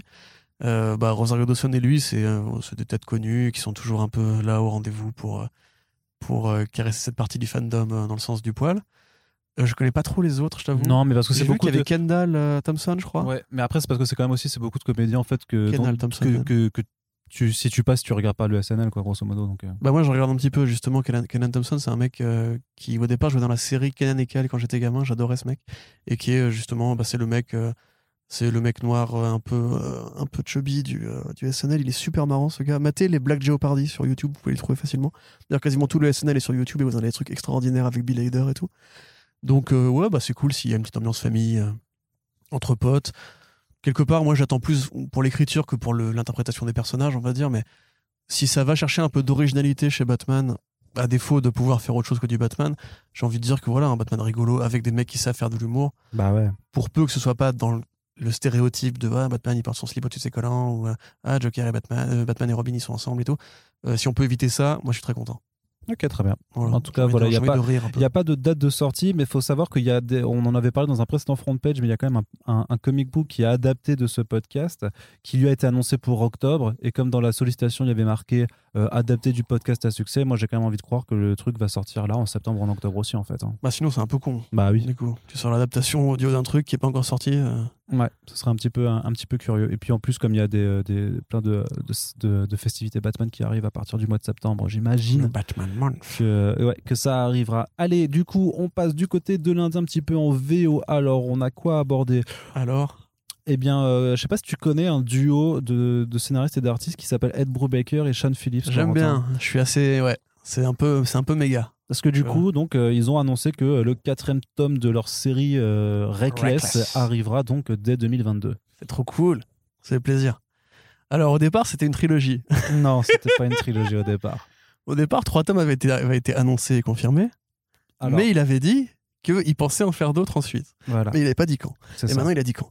Et la raison, en fait, à ça, c'est toute bête, c'est que bah, Ça se. Mm. vend très bien, effectivement. Il, a, il a fait récemment une newsletter où il explique, euh, grosso modo, que euh, les commandes du tome 3 avaient déjà, étaient déjà en train de, de dépasser les commandes du tome 2, qui avaient déjà dépassé les commandes du tome 1. Donc, une série qui prend sur la longueur, et c'est super cool, puisque c'est des romans graphiques, et Brubaker veut, depuis euh, quelques années, essayer de se tourner vers le roman graphique. On vous a déjà parlé du fait que le marché de l'indé aux États-Unis était un peu en crise parce que simplement Image, Dark Horse, etc. avaient du mal à, à compétiter, à euh, concurrencer euh, C'est plus que le single issues a Ouais. du mal, a plus de mal aujourd'hui maintenant de compétiter avec euh, ça, le voilà. mainstream. Alors qu'à l'inverse, justement, la librairie, enfin le créneau librairie, a priori, est en hausse. Mm. Et le lectorat roman graphique s'accorde très bien avec cette euh, nouvelle philosophie. Donc, euh, Brubaker est un peu à l'avant-front de ça. C'est le premier mec qui a justement posé l'idée qu'on pouvait faire du single et ensuite des versions longues, entre guillemets, de ses comics. Enfin, c'est pas le premier mec qui a fait ça, mais qui l'a refait, entre guillemets, aujourd'hui.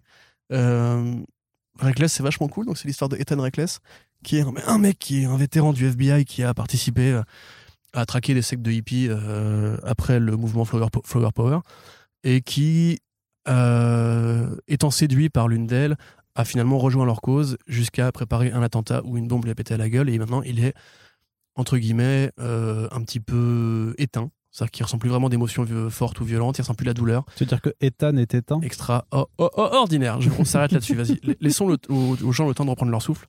C'est marrant, hein vous avez vu? Respirez. Ça va mieux? Allez. Et donc, et donc euh, voilà, il est devenu détective, privé en Californie, dans un cinéma, à l'abandon. Et euh, bah, c'est extraordinaire. C'est euh, l'hommage de Brubaker à Parker, euh, de Darwin Cook et aussi de Richard, Richard Stark, Stark. slash euh, Donald Westlake, son vrai nom. Voilà, c'est ces grands romans euh, de détectives privés qui aussi ont inspiré Shane Black, qui, qui forment encore de, un très bon terreau de fiction. Et justement, ce qui est intéressant, c'est que ça se vend mieux dans la longueur parce que, quelque part, bah, le format Reckless, c'est fait, tu, peux, tu peux rentrer par n'importe quel bout, puisqu'en fait, chaque histoire est autonome. euh, C'est comme un Tintin. Exactement, exactement. Tout à fait. Ou un bon. euh, non, Black Sad, il y a une continuité. Ouais. Euh, D'autres exemples. dans Black and. Mortimer, Black and Mortimer. Il n'y a pas une continuité, je connais Bah, pas. Sur les premiers, parce que c'est le, le secret de l'espadon, c'est quand même sur trois tomes, mais après les autres, il me semble que tu peux les aborder quand même de façon Bah voilà, c'est exactement comme un. Spirou, quoi. Un Spirou Ou un. Sherlock Holmes, voilà, euh, détective privé aussi, quelque part. Tu vois, tu Mm. peux rentrer par celui que tu veux, du moment que tu as capté le, le délire euh, général. Et donc, c'est super beau, c'est super bien, super génial. Ça n'a pas eu d'Eisner Award, ça en méritait, hein, c'est dommage.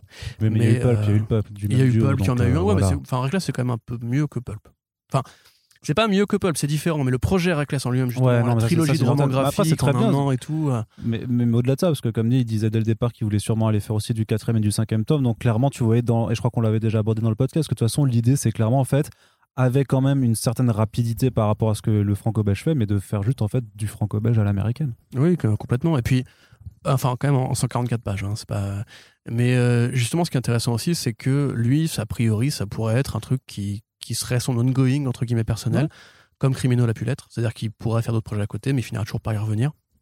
Au moment justement, où Criminal a l'air d'être euh, pas forcément en train de se conclure, mais où il a déjà posé une pierre tellement importante qu'il y aura a priori du temps avant qu'il y revienne. Donc, euh, moi, je suis super content. Et tout ce que fait ce mec est extraordinaire. Et, Mm. et lisez, s'il vous plaît, parce que c'est sorti en VF. Euh, lisez. C'est pas sorti en VF? Reckless, non, ça sort à la, à la rentrée. eh ben, lisez Reckless quand ça sort à la rentrée. De toute façon, on vous en reparlera bien entendu dans les euh, back issues, puisque Corentin fera le forcing comme d'habitude. Exact. Et Arnaud fera des jeux de mots extraordinaires. Tout à fait. Merveilleux. Aussi extraordinaire que cette bande dessinée, à n'en pas douter. Ah bah oui, Eisner Award du meilleur jeu de mots. hein, si seulement. Allez, on continue un petit peu. Alors, juste une petite touche. J'avais juste envie de parler de euh, votre comics qui sort, euh, qui a annoncé son dernier projet en date. C'est du western couplé à de l'horreur. Euh, et ça s'appelle euh, The, The- The- The Rush. Pardon. C'est pas grave. C'est écrit par Cy Spurrier. Oui. Et donc, je suis content. Parce que Ah, c'est Cy Spurrier, donc c'est Alienated, c'est Coda, c'est Hellblazer, c'est euh, plein de comics de très très bonne qualité. Donc, ça fait super plaisir de le voir arriver. euh, Donc, euh, pour The Rush, tout grosso modo, c'est euh, en fait euh, une grosso modo dans, à la période de la ruée vers l'or, de la dernière ruée vers l'or. On est dans un dans un village. 19e. Voilà, on est donc dans, dans un village où, grosso modo, il y a toute une communauté qui a un peu pété un câble à cause de la fièvre de l'or et partie dans une forêt où, a priori, ben, plutôt que de l'or, on trouve des sortes de démons araignées, enfin de grosses araignées dégueulasses, des, des grosses trums. Et dans cette ère plus qu'hostile, une femme arrive non pas pour chercher de l'or, mais pour retrouver son gosse qu'on lui a enlevé. Et a priori, elle est ultra vénère. Et donc, c'est dessiné par Nathan Gooden, qui a fait Barbaric aussi en ce moment chez ah Vault, qui est un titre qui, qui prend de l'ampleur en plus, puisqu'il y a aussi une suite et un spin-off qui ont été annoncés directement. Donc, ils sont en train de se faire une mini franchise Barbaric en ce moment. Et en fait, si j'avais envie d'en parler, c'était pas seulement juste pour parler du projet, parce que bon, c'est sûr qu'on on a les, couvertures sont cool et tout ça. Et euh, bah après, moi, je kiffe le western et je kiffe l'horreur, donc et je kiffe Size Spurrier. Donc euh, dans l'ensemble, je suis content. Ouais, donc c'est ça. Mais c'est juste que vraiment, je trouve que tous les derniers projets qui ont été annoncés chez Volt ces derniers mois, il y a, y a à chaque fois, c'est que du vraiment lourd parce que tu as, euh, bah, as, Radio Apocalypse de Ramvi et Anandre RK, donc y a, qui ont fait Blue and Green. Tu as The Blue Flame par Christopher Cantwell et Adam Gorham. Tu as Deadbox de Mark Russell. Tu as Peter Milligan qui fait Human Remains. Et maintenant, tu as donc The Rush par Spurrier. C'est quand même à chaque fois que des, euh, bah, que des bêtes d'équipes de, créatives et sur des projets qui ont à, chaque fois l'air plutôt bandants. Donc euh, j'espère en tout cas que ça motivera encore d'autres éditeurs VF aussi à nous, ramener euh, les projets par chez nous. Bah oui, je suis assez d'accord, effectivement. Pour l'instant, il est. C'est vrai qu'on parle beaucoup de Donny Cates, de Jeff Lemire et tout, mais ça fait partie pour moi aussi aujourd'hui des scénaristes qui comptent. il est très créatif, il continue à invoquer de projet en projet. Alors, à mon sens, il lui manquerait justement un truc de très longue haleine euh, qui aurait pu être Hellblazer. Malheureusement, DC a décidé que ce serait plus intéressant de, de ne pas le faire. Parce que voilà, c'est DC Comics, c'est que quelque part, ils ont d'autres trucs à faire. Comme ils, avaient, bah, ils, avaient une réunion où ils ont fait euh, Hey Bob, euh, on a un auteur là, il est bon et il a fait plus de 12 numéros, il fait 12 numéros là sur Hellblazer. ça dit, on continue, ça se vend bien, c'est bien accueilli. Bah non. Mais là, ça fait plus de 12 numéros. tu crois que tu es quoi ou quoi? Il faut pas faire plus de 12 numéros. Ah, pardon. On a deux trades, on a une deluxe, c'est très bien déjà. Ah, bah pardon. On viendra dans 3 ans quand il faudra faire la série. Eh bah autant pour moi. Bon, bah salut. Hein. non, on aurait dit euh, un personnage de Bob l'éponge, du coup. Mm. Mais. Euh, ah, mais du coup, le Hey Bob, tu mm. mettais quelqu'un en fait, tu mettais Carlo non, même pas. Ok, d'accord. C'est juste moi j'aime bien dire Bob, c'est toujours spontanément. Bob l'éditeur, Bob de la compta. Roger, tu vois. Hey, Roger, tu bah, vois. Roger, c'est Bob en fait. Non, c'est Robert Bob. Ah oui, oui. merde, c'est vrai. il n'y a pas de surnom, je crois. GG. Euh, Bref. c'est passionnant ce podcast, n'est-ce pas Il est incroyable. Hein. Euh, non, mais voilà, donc Spurrier, c'est un très bon scénariste. Euh, j'ai rien d'autre à dire en fait. C'est un bon scénariste, donc je suis content. Voilà, c'est tout. Coda, c'était mortel. Achetez Coda, lisez Coda, c'est trop bien. Et lisez Blazer si ça sortait en, ça sort en VF. Euh, Blazer, oui, ça arrive en octobre, le, eh ben, le, volume de Lisez-le si vous êtes fan du travail de Garcenis, ça pourrait peut-être vous plaire. Très bien. Une autre bonne nouvelle, c'est que Brian Bendis va enfin euh, pouvoir euh, continuer ses titres en indé, voire en développer d'autres euh, avec le Jinx World qui, a priori, doit aller trouver un nouveau giron, puisque maintenant il n'est plus en contrat d'exclusivité chez DC Comics que a priori ben, plusieurs de ces titres en fait bah voilà d'ici de toute façon ça ne les intéresse plus parce que voilà ils ont fait quand même un, assez loin interview avec Jimmy euh, il y a pas si longtemps où il disait que grosso modo le Black Label par rapport au titre Vertigo ils veulent effectivement continuer de le faire mais de façon très très très réduite. Donc il est hors de question de reprendre de nouveau en fait du Bendis avec euh, cinq titres en parallèle quasiment euh, donc euh, des bonnes nouvelles pour espérer voir un peu la suite de certains titres, bien que ben forcément euh, Cover, je crois, c'est adapté chez Warner, donc Warner, parce qu'en fait il l'a fait chez eux, alors qu'avant ils avaient racheté, enfin ils avaient racheté.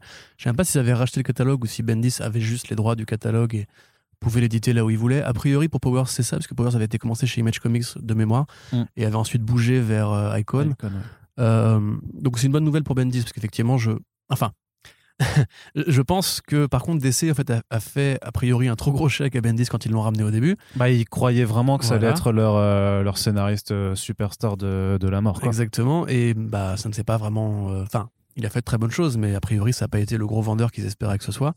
Donc bah, ils l'ont bougé on va dire pour aujourd'hui adopter un comportement éditorial un peu plus resserré sur quelques titres du DC proper et beaucoup moins justement sur la ligne indé euh, qui euh, nous intéresse nous, parce que c'est vrai que moi, le Bendis euh, de Superman, etc., je trouve ça bien, je trouve ça intéressant, mais effectivement, par rapport à Cover, par rapport à Pearl, par rapport à même à Powers en général, je veux dire que quand même ça saga un petit peu à lui. Je, parlais justement juste avant du fait que Spurrier manquait un petit peu d'une vraie saga en indé qui pourrait le définir sur plusieurs générations, etc. Pour Bendis, bah, c'est Powers, hein, c'est l'un de ses plus vieux titres et l'un des titres qu'il qui suit dans le plus long, le plus long terme. Ouais. Donc euh, voilà, c'est plutôt cool euh, si effectivement il arrive à retrouver une nouvelle enseigne qui aussi lui laissera peut-être mieux gérer son planning parce que il y a quand même eu beaucoup de DC proper Bendis et beaucoup moins de Jinx World Bendis euh, depuis qu'il est chez DC. Donc voilà, moi j'avoue que j'attends un petit peu le retour de cover, mais effectivement, bon, ça me paraît mieux engagé maintenant qu'il y a la série en, cours, on va dire. Enfin, si, jamais celle-ci se fait. hein. Si jamais elle se fait, justement, il, il est probable qu'ils débloqueront l'envie ou le budget de refaire un tome 2. Euh, donc, à voir, mais tel quel, si on peut avoir la suite de Scarlett, si on peut avoir euh, euh, bah, la continuation de tout ce qu'il a fait jusqu'ici, c'est plutôt cool, même si du coup il faudra se poser la question de combien maintenant est-ce qu'il est payé chez DC, ou est-ce qu'il aura envie à terme en fait maintenant que... Parce que lui il a quand même plus motivé aussi pour faire beaucoup d'indés maintenant. C'est normal aussi, il a un certain âge, il a un certain âge, il a fait un peu le tour des super-héros. Là il s'est, expéri- essayé pardon, à DC Comics. Peut-être que ça se fait pas aussi bien que prévu, je sais pas. Mais euh, bon, j'attends encore, c'est un peu hypocrite de ma part, j'attends encore un Batman par Bendis, même si je trouve qu'on a trop de Batman. Le Daredevil de Bendis, c'est un peu pour moi son meilleur taf. Et euh, j'aimerais bien qu'il retrouve justement cette énergie un peu urbaine, un peu polar, un peu street. Mais voilà, dans l'absolu, euh, du moment que lui il est content, bah moi je suis content aussi. Très bien. Non, après, je pense que vraiment, en termes de ça s'est pas bien passé, c'est plus vraiment du côté de DC qui, à mon avis, attendait vraiment euh, à ce que le fait qu'ils reprennent, ils reprennent Superman, euh, enfin les deux titres Superman, hein, il y avait Superman et Action Comics d'un côté, le fait euh, voilà qu'il euh, ramène son Jinx World et lance plusieurs titres en même temps, le fait qu'il ait aussi juste après son imprint Wonder Comics où il devait voilà bah, mettre en avant avec des collaborateurs euh, différents euh, euh, différentes facettes de la jeunesse d'ici Comics, avec quand même le très bon personnage de Naomi, en tout cas Naomi qui était très bien dans sa propre mini-série. D'ailleurs, ça c'est mort de chez mort. Enfin, Bah on sait pas, il n'y a pas de nouvelles. Techniquement, Naomi saison 2 est toujours censée à- arriver. Après, c'est vrai que pour Young Justice et... Young Justice et, euh, et les Wonder Twins, euh, c'était un one-off. Il les a ramenés de toute façon dans, dans la Justice League actuellement, donc il n'y a pas forcément besoin de, de les continuer. Mais quelque part, Naomi aussi, maintenant, elle est arrivée dans, dans la Justice League, donc euh, je, je suis Mais pas sûr qu'il y ait forcément des, des portes ouvertes, pour, en tout cas pour Naomi en saison 2, quoique, vu que la série télé de la CW c'est ce que, ce que j'allais dire. C'est quand même curieux justement que DC a priori veuille couper l'eau du robinet à Afrique. Quand Bendis leur a fait Naomi qu'ils vont faire en série télé et Cover Ah, faudra vont faire en attendre, série ouais, télé. faudra tu vois. attendre. Ça reste quand même un faiseur de miracles pour eux, quoi. Enfin, Ouais, mais après, voilà, c'est-à-dire qu'ils coupent le robinet de l'exclusivité, ça ça empêche pas qu'il y ait des suites annoncées, mais qu'il faudra sûrement peut-être encore attendre euh, quelques mois, voire une bonne année. euh, D'ici à ce que les projets soient plus proches, puisque maintenant c'est très bien que c'est comme ça que ça fonctionne, hein, c'est qu'il faut des proximités transmédiatiques pour que euh, certaines, euh, voilà, certaines séries soient rééditées, soient relancées, connaissent une suite, connaissent un relaunch, connaissent un, reboot, euh, voilà, tout ce genre de, de petites manigances éditoriales. En tout cas, ben, moi je suis quand même plutôt content parce qu'à la limite, s'il a plus de temps pour faire ses trucs en indé et de son côté, plutôt que de croutonner sur. Bon, après, moi j'aimais bien son Action Comics Superman, c'était, ça soufflait quand même le chaud et le froid. Il a quand même pris cette très mauvaise décision de faire vieillir John Kent. Et au final, bah, après sept numéros seulement, donc euh, c'était quand même assez, euh, assez euh, impardonnable. Mais voilà, s'il s'il peut c'est avoir c'était une idée à la con, ça. Ouais, hein, bah, avec le recul, ouais. Et euh, bah voilà, s'il a plus de temps pour faire euh, des, euh, des cover bis et des, des choses comme ça, bah moi je suis plutôt chaud. Allez, on va Et, et juste du coup, encore une fois, le Oui. point VF, Cover, c'est pas arrivé C'est arrivé? Cover toujours pas non. Cover, bah, Bah alors? un cover, bah on aller, attend. Bah en fait les titres Jinx Wars sont pas arrivés chez Urban Comics hein, de, de toute façon, donc Je pense qu'à euh, limite, ça pourrait même plus plaire au public français, enfin parler au public français. Je le verrais bien. Angoulême quand même. Je le verrais bien sur euh, sur le format Urban urban, là, en fait, tu vois ça, je pense. euh, En un tome quand même, non? Enfin, Oui oui oui. oui. parce que c'est pas c'est six numéros, je crois. Non c'est 12, c'est 12 quand même. Ah ouais, ok. il me semble. Non, non, c'est que 6, pardon, je, je sais plus ce que je dis. Euh, je- Il faudra que je, je vérifie dans ma, dans ma mémoire. Euh, mais du coup, du côté de la VF, euh, quelques petites annonces qui nous sont parvenues du côté de Panini euh, Comics, le seul éditeur à être actif sur les réseaux sociaux pendant ce mois, pendant ce mois d'août. Et en même temps, vu le volume de publication, on peut comprendre qu'il n'y a pas la place de, pour, pour prendre de, de la pause, des, des pauses tout simplement. Alors quand même, le- la réédition tout en déluxe du run de euh, de Dan Slott sur Spider-Man. C'est bien ça, euh, Corentin, le run de Dan Slott sur Spider-Man? Euh, pom, pom, pom, pom. Est-ce que c'est bien? Ça dépend des goûts. Il y a beaucoup de gens qui vont te répondre que non parce qu'il y a Straczynski avant euh, et que le comparatif tient pas la route. Moi, je suis pas du tout d'accord. Déjà, Straczynski, il avait quand même John Dormeta Junior avec lui, donc c'est déjà handicapé euh, de moitié. Tu t'arrêtes Euh, jamais avec ça. hein. Non, mais euh, pas, non, c'est pas, un jeu que je joue. Hein, je déteste vraiment son style. Et pour moi, justement, ce qu'on présente beaucoup comme l'un des plus grands runs de Spider-Man, j'ai vraiment du mal à le relire à cause de- du trait. alors Il était- que justement, pour l'époque, ce- celui de. Non, non? non, non, ça va pas du tout. Ça va pas du tout. Déjà- le seul Romita qui est bien, c'est celui des années 90. Ok, Tout ce qu'il a fait ensuite était D'accord. romitien, nul. Mhm. C'est moche de vieillir. Bref, euh, tout ça pour dire simplement que Euh, voilà, donc du coup, Slot, effectivement, il a, il a payé, je pense, pour, euh, pour One More Day, pour le fait qu'on avait annulé une continuité entière qui avait été bâtie pendant des années, qui cherchait un petit peu d'autres, d'autres référents, même philosophiques. C'est-à-dire que Spider-Man n'était plus juste un héros de la science, mais un héros mystique avec euh, les Inheritors et tout. Ouais, les totems, tout ça. Les totems, effectivement, et puis qu'il y avait une vraie continuité, une, des vrais personnages secondaires intéressants et tout, alors que Slot est tout de suite parti plus dans le cartoon euh, ou dans le sériel, même simplement, avec beaucoup, enfin plusieurs années quand même d'histoires assez autocontenues, avec des vilains cheesy secondaires, et c'est vrai qu'il a une vraie méthode d'écriture. Maintenant, moi j'avoue, j'ai lu Brand New Day, euh, on les avait mon Deluxe à la maison, parce qu'il y avait déjà des, des, des Deluxe euh, sur Ouais, le ouais. run de Slot. hein. Là, en fait, ils ne font que compléter. C'est ça, en fait, c'est pas qu'ils été refont tout édité. pour avoir vraiment une collection entière de, de Deluxe voilà. sur cette Je crois, période. qu'ils- je crois qu'ils avaient déjà fait Supérieur aussi. Ouais, ouais. Euh, paraît Supérieur aussi un des, un des gros points de, de friction. Ah, ça, euh, j'aime pas entre du et moi, j'ai vraiment du mal avec Supérieur. Bah, moi, je trouve ça euh, drôle. Enfin, je trouve ça marrant, en fait. si Ouais. J'aurais limite aimé, en fait, que la, la fin soit moins expéditive, euh, en mode Peter revient et voilà, et qu'il y aurait eu une sorte de fusion des deux. Enfin, après, je, c'est quand je dis ça, les gens euh, bondissent au plafond. Mais bref, tout ça pour dire euh, que voilà, c'est effectivement cool parce que c'est quand même le plus long run euh, euh, sur Spider-Man, en fait, tout simplement. Que euh, ça a compté pour beaucoup de gens et que bah, malgré les efforts de Marvel pour effacer, effacer cette partie-là de la continuité aujourd'hui, euh, ça reste un truc qui a, déterminé le- enfin, qui a défini le tisseur pendant euh, euh, 10 ans. 10 ans, ouais, 15 c'était 10 ans, 10 Ouais, ans, de 10 run, ans. 10 ans de run, ouais. Et du coup, bah, non, moi, j'ai quand même, il y a quand même des très bons souvenirs. Tu vois, Big Time, Spider Island euh, 1, 2, je sais plus. Euh, tous les Brand New Day me, me paraissent vraiment cool. Tu as quelque part aussi une partie des arcs qui étaient faits pendant Secret Empire qui était plutôt sympa aussi. Donc, non, enfin, c'est un mec que moi j'aime bien, euh, Dan Slott. Je trouve que c'est pas un mauvais, c'est un mauvais scénariste du tout. Euh, peut-être pour vous en convaincre, si vous avez vraiment beaucoup de mal avec son, euh, son Spider-Man, lisez peut-être le Silver Surfer qu'il a fait avec Michael Red Ah, c'est euh, bon, ouais. Un autre niveau de psychédélique et de génie, etc. Mais voilà, c'est un gars qui est, fait encore partie d'ailleurs aujourd'hui des, des grands architectes de Marvel. Quoique on puisse justement euh, se poser la question de comment est-ce que ces Fantastic Four ont un peu empêché, euh, ont un peu empêché sa, sa reconnaissance moderne. Mais voilà, enfin, c'est très bien pour euh, ceux qui ont envie de tout lire et avoir un run complet en VF, c'est toujours une bonne nouvelle. Très bien. Et autre annonce hein, de la part de, de l'éditeur, euh, c'est un énorme omnibus de 1000 pages pour le Conan le barbare de Kurt Busiek. A priori, d'ailleurs, je pense pas qu'ils feront tout tenir dans 1000 pages, parce que c'est quand même plusieurs années, de longues années hein, de travail, le, le Conan de dire, Après, c'est- ils en un premier, peut-être qu'il y en aura un deuxième Ouais, après. quoi, probablement. mais- Donc là, effectivement, Panini annonce qu'il il rattrape un petit peu. euh, Enfin, il continue, pareil, hein, à, à combler les, les trous euh, dans la saga de Conan de, de Marvel. Euh, et pas que Marvel, d'ailleurs, justement, parce que ce Conan-là n'est pas celui de Roy Thomas. Euh, donc, pour rappel, euh, Conan le Barbare, donc, qui sont des, des nouvelles, principalement, euh, et je crois quelques longs formats écrits par l'auteur Robert E. Howard euh, avant la Seconde Guerre mondiale, qui après bah, ont été euh, adaptés au cinéma. Et même d'ailleurs, en fait, je suis en train de me dire encore avant l'adaptation au cinéma, parce que fait, Conan chez Marvel, ça date de 70, donc ça a précisément 51 ans. Euh, C'était Roy Thomas qui avait récupéré le personnage, qui après avait construit une autre mythologie, notamment avec l'héroïne Red Sonja, qui est une vraie création quasiment originale, qui se base notamment sur Dark Agnes et sur euh, So- Sonia Larousse, enfin Sonja Larousse, euh, qui se passe pas du tout dans la même époque, qui n'est pas, du tout une barbare dans les, écrits, etc. Et puis qui est un personnage qui est très mineur. hein. Beaucoup de choses ont été construites par Marvel de ce côté-là. Mais euh, en 2003, après plus de 30 ans de- d'exploitation de la franchise Conan, Marvel perd les droits et Dark Horse les récupère pour euh, un run qui durera 15 ans. Et euh, d'ailleurs ne lâchera jamais le personnage de Red Sonja puisqu'il le possède encore aujourd'hui. Donc à l'époque, c'est Kurt Busiek qu'on part chercher. C'est Dynamite qui a, qui a Red Sonja. Oui, non, pardon, je dis n'importe quoi.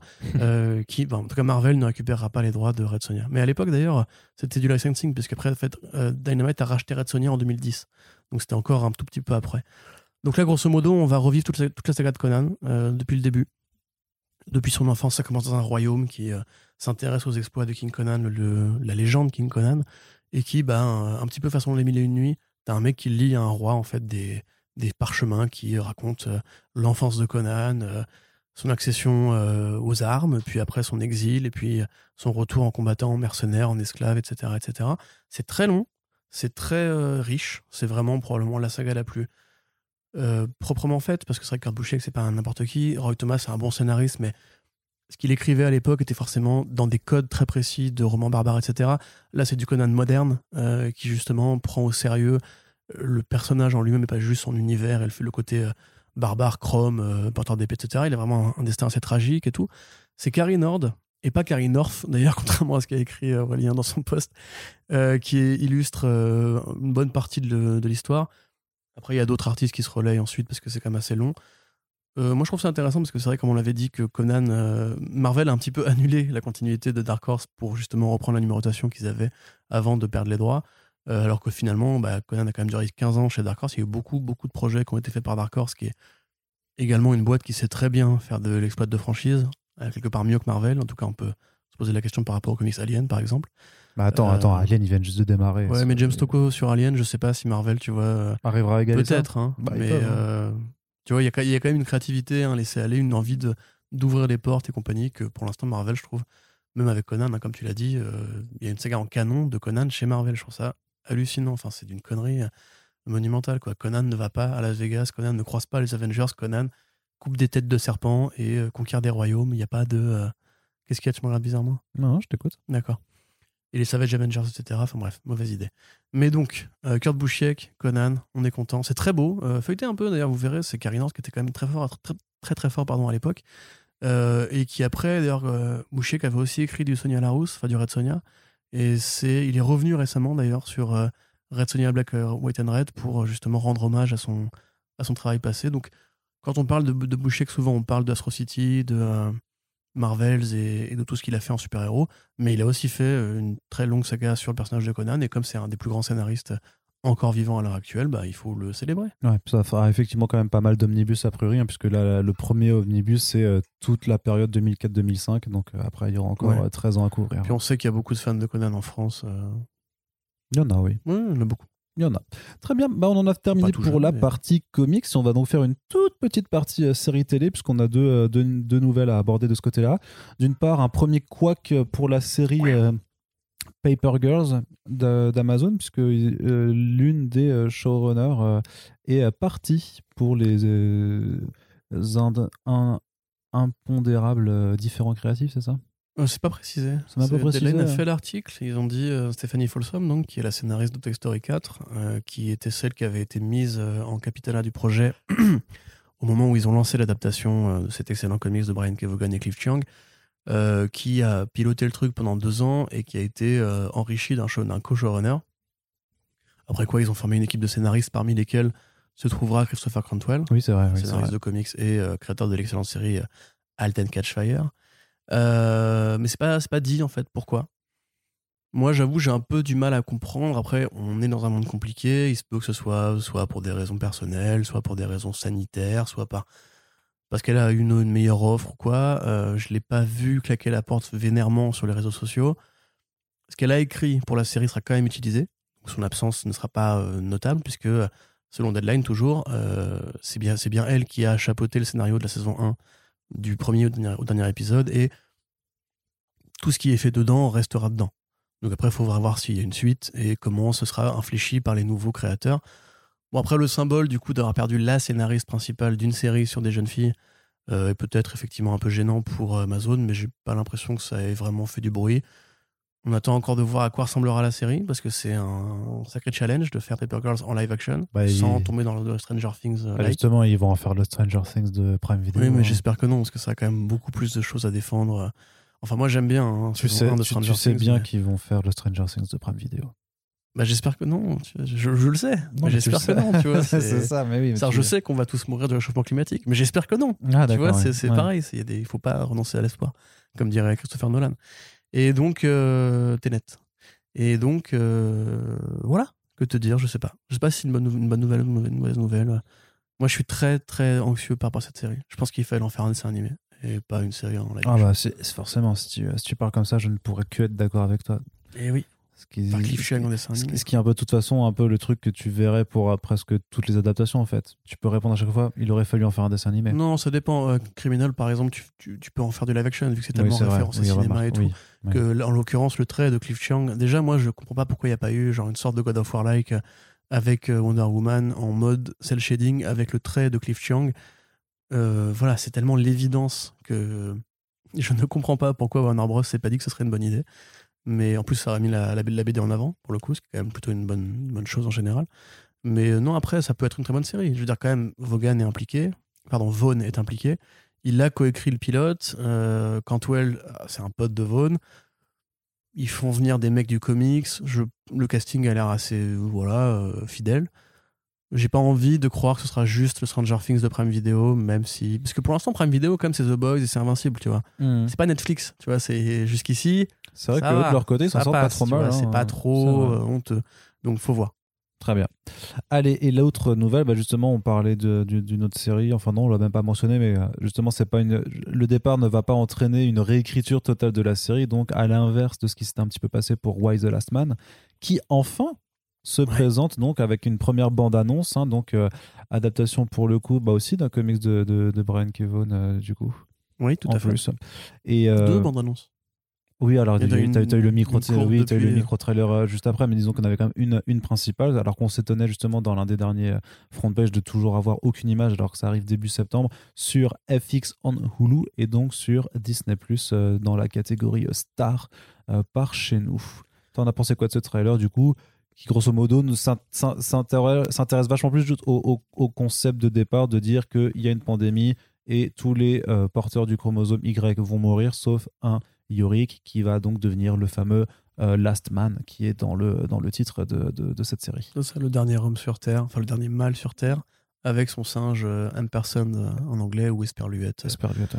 en français. Enfin, je crois que d'ailleurs que c'est Esperluette, c'est la traduction de Urban, mais il me semble qu'il y en avait peut-être une avant quand c'était édité. euh, que c'est un peu plus vieux que Urban. Hein, Ouais, oui. Bref, peu importe, le singe, voilà, qui sera en image de synthèse pour le coup. Euh, Qu'est-ce que j'en ai pensé? C'est compliqué parce que, si tu veux, ça a pas l'air euh, horrible du tout. Ça a l'air euh, propre, carré, américain. euh, une série, euh, série, on va dire, post-monde américain classique, donc avec pas trop de budget, mais suffisamment pour que tu vois qu'ils font un petit effort. Il y en a en termes de pandémie, en tout cas, on a, en termes de, de, de post-apo, il y en a plus que pour Sweet Tooth. Ouais, moi, j'ai toujours pas vu un Sweet Tooth, donc euh, je te crois sur parole, mais. Ah, ok. Non, mais je, vraiment, je ne regarderai pas cette série. Enfin, si, j'ai, si, non, j'ai commencé le pilote. Mais dès que j'ai entendu si tu veux, la voix grave et tout, ça m'a vraiment. Donc au bout de 30 secondes. Ouais, ça m'a relativement agacé. D'accord. Donc je me suis dit, en fait, je pas besoin de m'imposer ça. Ma, ma vie est déjà assez compliquée. Tu vois, je vais pas. Hmm. Il y a tellement de trucs bien qui sortent. Pourquoi est-ce qu'on se fait chier avec les trucs pourris? Alors que Why the Last Man, si ça se trouve, c'est bien. Mm. Et le fait est effectivement que le- la bande-annonce euh, tape plus sur le côté pandémique. Euh, J'ai envie de dire que c'est normal, entre guillemets. Tu vois, on est dans un monde pandémique. Et, et donc, forcément, une série qui démarre sur la mort de euh, milliards d'individus à cause d'un virus, t'es obligé un petit peu d'en passer par là. Maintenant, est-ce que ça qualifie tout le. Enfin, est-ce que ça dé- définira l'ensemble du projet? Non, je pense pas, non. ben, Moi, je me pose la question. tu sais, parce que, tu sais ce qu'ils veulent faire, le truc, c'est que je pense qu'ils veulent axer là-dessus pour pas trop parler du propos par rapport aux, aux femmes, Ouais, ouais. pour pas s'attirer en fait euh, les habituels haters. euh, tu sais très bien Oh, je pas par, non, par contre, ça, je pense que les filles qui s'en battent les couilles vénèrement. Enfin, tu sais, ils ont fait. euh, c'est Miss America, je crois, un truc comme ça. Ils ont fait la série aussi C'est avec bien, ça, euh, d'ailleurs, Miss Gloria America. Steinem, euh, qui est jouée par cette actrice euh, Rose Byrne, je crois. Ouais. Euh, tu vois, enfin, ils font des produits qui sont ouvertement féministes. Eux, ils ont, ils ont des couilles, justement, contrairement à, à Marvel ou DC. Donc, à mon avis, c'est pas ça qui leur ferait peur. Mais là, précisément, euh, en fait, si tu veux, ouais, je suis d'accord, c'est peut-être qu'une amorce pour euh, soit éviter de. Bah, t'auras un story, tu sais, c'est le, c'est le- c'est le- le premier trailer, c'est le concept, et puis après, t'auras le deuxième trailer qui est un peu plus le story trailer où t'en apprends plus quand même sur, sur les ramifications de l'histoire. Je pense Ouais. que c'est comme ça. Mais il y a aussi un truc, c'est que la série a été ré- réécrite dans son ensemble. Oui. Euh, après, justement, le licenciement de Aida Machaka Kroll, qui a priori était plus la, la scénariste principale, euh, pilotée, validée par Michael Green, qui était le chef de projet. Qu'est-ce que ça veut dire? En fait, tu vois, je, on ne sait toujours pas vraiment ce qu'ils ont viré de la première version, qui a priori euh, avait quand même des mo- enfin, les moyens d'em- d'embaucher des vrais acteurs de cinéma, euh, comme euh, Ben, euh, Ben Schneider, non, pas du tout, justement l'inverse, mais que t'aimes bien là. Barry Kogan. Barry Cogan, effectivement, ou Imogen Poots, euh, ou plein d'acteurs et d'actrices qui étaient quand même un. Je veux pas dire qu'ils étaient à un niveau plus élevé, mais bon, la Shanna Lynch, tu vois, elle a fait du ciné, elle a fait Captain Marvel et tout, tu vois, c'est une actrice quand même qui pèse plus lourd que Ashley Romance qui joue euh, la nouvelle euh, 300 355. Donc peut-être qu'ils ont revu leurs ambitions à la baisse, peut-être que le projet qui était défini au départ était plus ambitieux que ça, ou alors peut-être que le premier projet, en fait, avait été commandé dans une ère post-MeToo où le discours de Vaughan euh, était plus directement adressé. Et peut-être que là, justement, ils se sont dit, faisons-en plutôt un blockbuster dans, une, dans un monde post-pandémique qui peut-être prendra plus la question euh, Mais la- de la, la- survie ou, que la question du féminisme. La réorientation du projet, elle est quand même antérieure à, à toute trace de pandémie, donc je suis pas sûr que ce soit forcément lié, euh, lié à ça, tu vois. Mais le tournage s'est achevé super récemment quand même. Euh, on avait fait l'article, c'était il y a trois semaines, un truc comme ça. C'est... Et puis t'écris pendant que tu tournes. Honnêtement, je sais pas du tout quoi. Et puis, Mm. bon, au-delà même de ça, euh, ça a l'air sympa, ça a l'air correct. Ouais, ouais. Par contre, par rapport au style justement de Piaguera, qui était plus léger, qui était plus coloré, là c'est quand même très gris. C'est très réaliste. On voit euh, le virus que la BD se refusait toujours de faire. Que la, la BD démarre une seconde après la mort de tous les, tous les humains, enfin tous les hommes, pardon. Tous les, humains. Tous les hommes, justement, pas tous les humains. Euh, et ne montre quasiment jamais en flashback ou quoi. Là, on voit même quasiment dans la BD, je crois vraiment qu'il n'y a que un personnage masculin avec euh, des astronautes éventuellement. Euh, là, pour le coup, on voit le président des États-Unis, etc. Et ça me pose des questions. Tu vois, je me dis, euh, quelle est l'orientation? Qu'est-ce que vous avez compris, vous, en lisant Why the Last Man? Bon, c'est quand même assez explicite hein, comme, euh, comme BD, mais euh, qu'est-ce que vous comptez en faire et tout?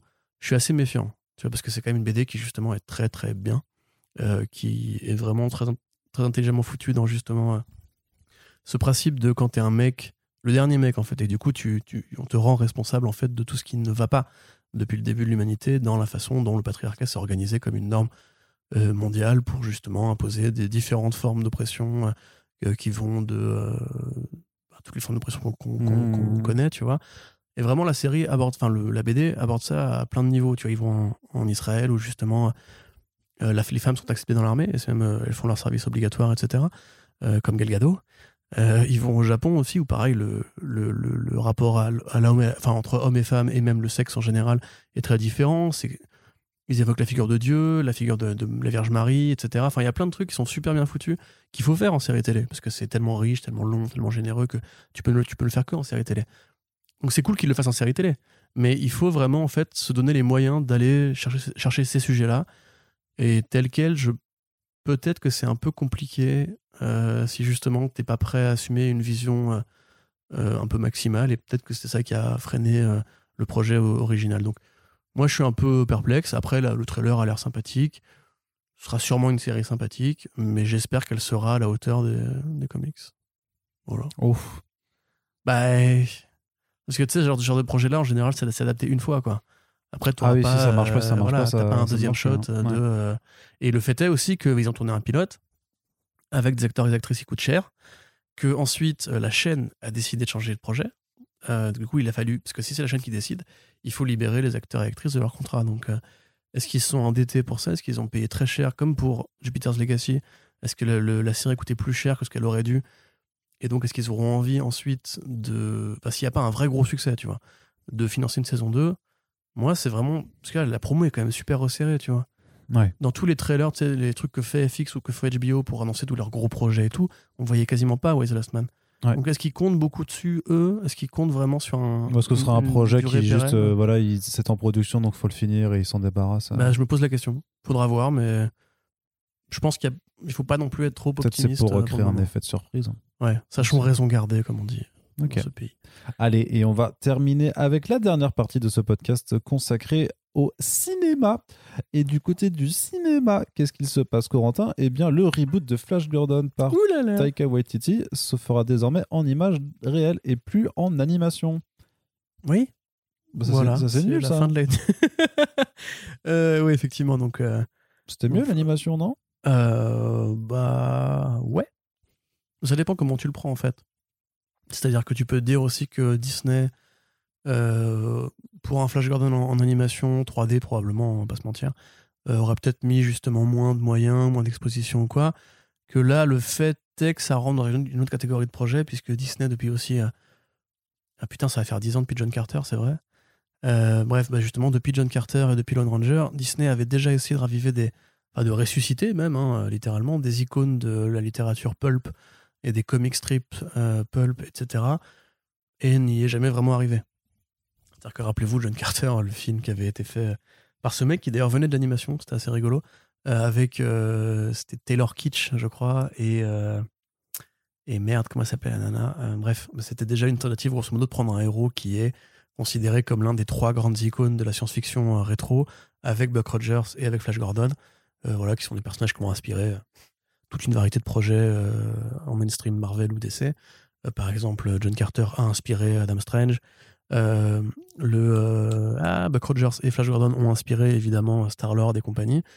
Donc c'est cool de savoir grosso modo que Waititi se motive pour refaire de la science-fiction après Ragnarok et euh, a priori la science-fiction un peu spatiale, un petit peu colorée, parce que c'est déjà ce qu'il avait instillé sur les, sur les premières marches de James Gunn, avec Ragnarok justement, un univers de, fiction, de science-fiction serait super coloré, avec des costumes concrets, des aliens un peu ridicules, une envie de, retourner justement à l'imaginaire pulp avec euh, ce qu'il avait piqué à, Planète Hulk et euh, au combat des gladiateurs cosmiques, etc. Tu vois Donc ça c'est plutôt cool. Moi j'avoue, je suis assez, assez emballé par l'idée de voir Waititi faire justement de la bonne SF rétro.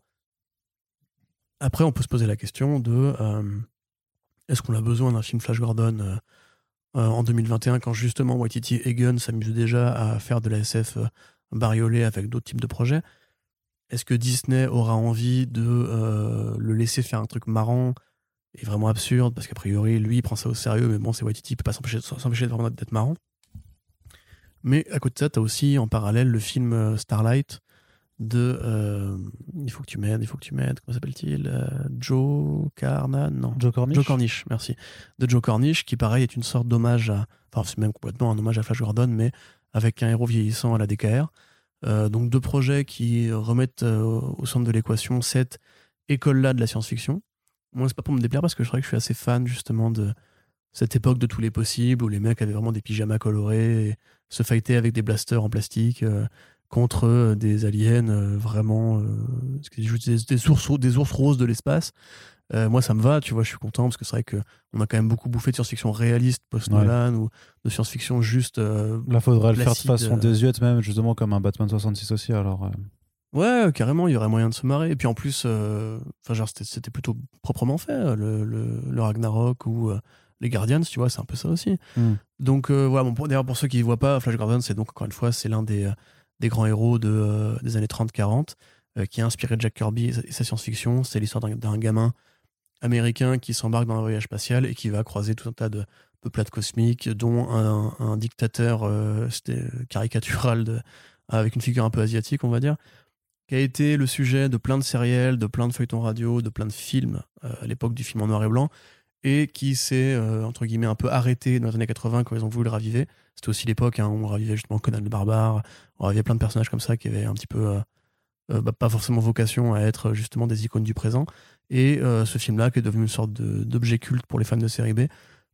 Il y a eu apparemment un autre dessin animé dans les années 90-2000, un truc canadien, d'après Phenom. Je n'ai pas regardé encore. Mais du coup, bah, c'est pas plus mal de voir effectivement que Disney continue à essayer d'insister pour ramener ces personnages poussiéreux au présent parce que il y a plein de bonnes idées qui se sont perdues avec le passage des générations. En fait, tu peux toujours t'amuser à, reprendre des écoles d'imaginaire qui euh, bah, ont toujours une valeur, quoi. par nostalgie ou par juste envie de variété. Ok. Très bien. Voilà. C'est tout. Ça me fait plaisir. Bah ouais, je suis d'accord. Moi, je, t'avoue que je suis tellement euh, étranger à cette licence que j'arrive même pas à me formuler un, un, avis sur la question, en fait. Euh, mais sur le principe, j'étais quand même plutôt chaud pour voir euh, de l'animation. Mais après, effectivement, tu penses que toi, ça aurait été un truc en 3D, alors que moi, je me serais dit, vas-y, ils vont chercher des vrais artistes et ils vont faire un truc chiadé hein. Dans, dans, un pur esprit de comics pulp, je sais pas, tu vois, enfin, enfin en 2D, quoi, du coup, mais en 2D stylé. mais est-ce que Disney produit encore des longs métrages d'animation en 2D hein Tu sais, nous vivons dans un triste monde. Oui, c'est vrai que c'est un petit peu fatigant. Allez, du coup, moins fatigant, même si là aussi je pense qu'il n'y aura pas non plus 10 000 trucs à en dire, un acteur a été choisi pour le film HBO Max Blue Beetle. C'est. Euh, alors je sais plus comment on dit le X en espagnol. J'ai regardé justement. en fait, on peut le dire de trois manières différentes. On peut dire que on peut dire ce, on peut dire re. Ouais, hein. Moi, je, je, pense que c'est au cas par cas. En fait. Moi, je dirais que c'est Jolo Maridueña, euh, du coup, qui sera Raimi Reyes pour le film HBO Max. Donc, euh, un acteur relativement jeune. Euh, qui a surtout fait bah, pas mal de, séries télé pour le moment, enfin qui va très, certainement profiter de ce tremplin pour un petit peu se faire découvrir du grand public, hein, puisque voilà, en plus de ses films au cinéma, Warner Bros a envie de continuer d'abreuver sa plateforme HBO Max de contenus originaux et donc parmi tout cela, il y a des films qui arrivent. Et donc, bah, on a un film Bad Girl euh, déjà. Mais on a aussi ce euh, fameux film Blue Beetle réalisé par Angel Manuel Soto, donc euh, qui participe un petit peu à la volonté de façon Warner avec son univers d'essai de miser sur les diversités de façon assez générale. Donc là, il n'y a Mais pas encore de streaming. Hein? Mais en streaming. et en streaming. Surtout en streaming. C'est pour l'instant les diversités au cinéma, à part le film Superman Kal-El, c'est pas. euh, Tu vois Certes, oui. C'est plus on cale les diversités dans le streaming et le- les, les héros blancs auront droit à leur film comme d'habitude. C'est un point de vue qui est À part entendable- Jason Momoa, qui, qui est, qui, est, qui est entendable effectivement. N'oublions pas Jason Momoa. Mais au moins ils le font quand même. J'ai envie Oui. de dire. Bah, c'est mieux que rien. ils le font. Non, puis euh, là en plus il est sympa, je crois qu'il avait fait un truc euh, un peu justement euh, urbain, street, un peu jeune et tout, qui était euh, de bonne facture, de mémoire. Mais il faudrait vérifier, c'est un petit peu le profil de Bilal Fallah et. Il a fait Cobra Kai et Parenthood. Ah bon? Voilà. Il avait pas fait un autre film Non, il a fait un autre truc. Enfin, je parle de l'acteur, hein, pas du réel. Ah non, non, non, je parle du réel, moi. L'acteur, Ah, je le connais pas. hein, Soto. Soto, je sais, alors, Soto, je sais plus trop ce qu'il avait fait. euh, J'ai pas vu euh, Cobra Kai, à moi. Ah, c'est, euh, mais- Charm, Charm City Kings, peut-être? Ouais, ça doit être ça, ouais. Hmm. Donc du coup, bah un truc qui... Après, c'est- je pense que c'est vraiment facile à foirer comme projet parce que si tu tombes dans le piège de l'origin story très classique avec un héros qui n'aura d'originalité, d'originalité pardon, que le fait qu'il soit hispanique. qu'il soit hispanique et qu'il vienne du, du ghetto hispanique, on va dire, enfin pour euh, Ça peut, être tellement, ça peut être tellement ouais, la foire au cliché. Quoi.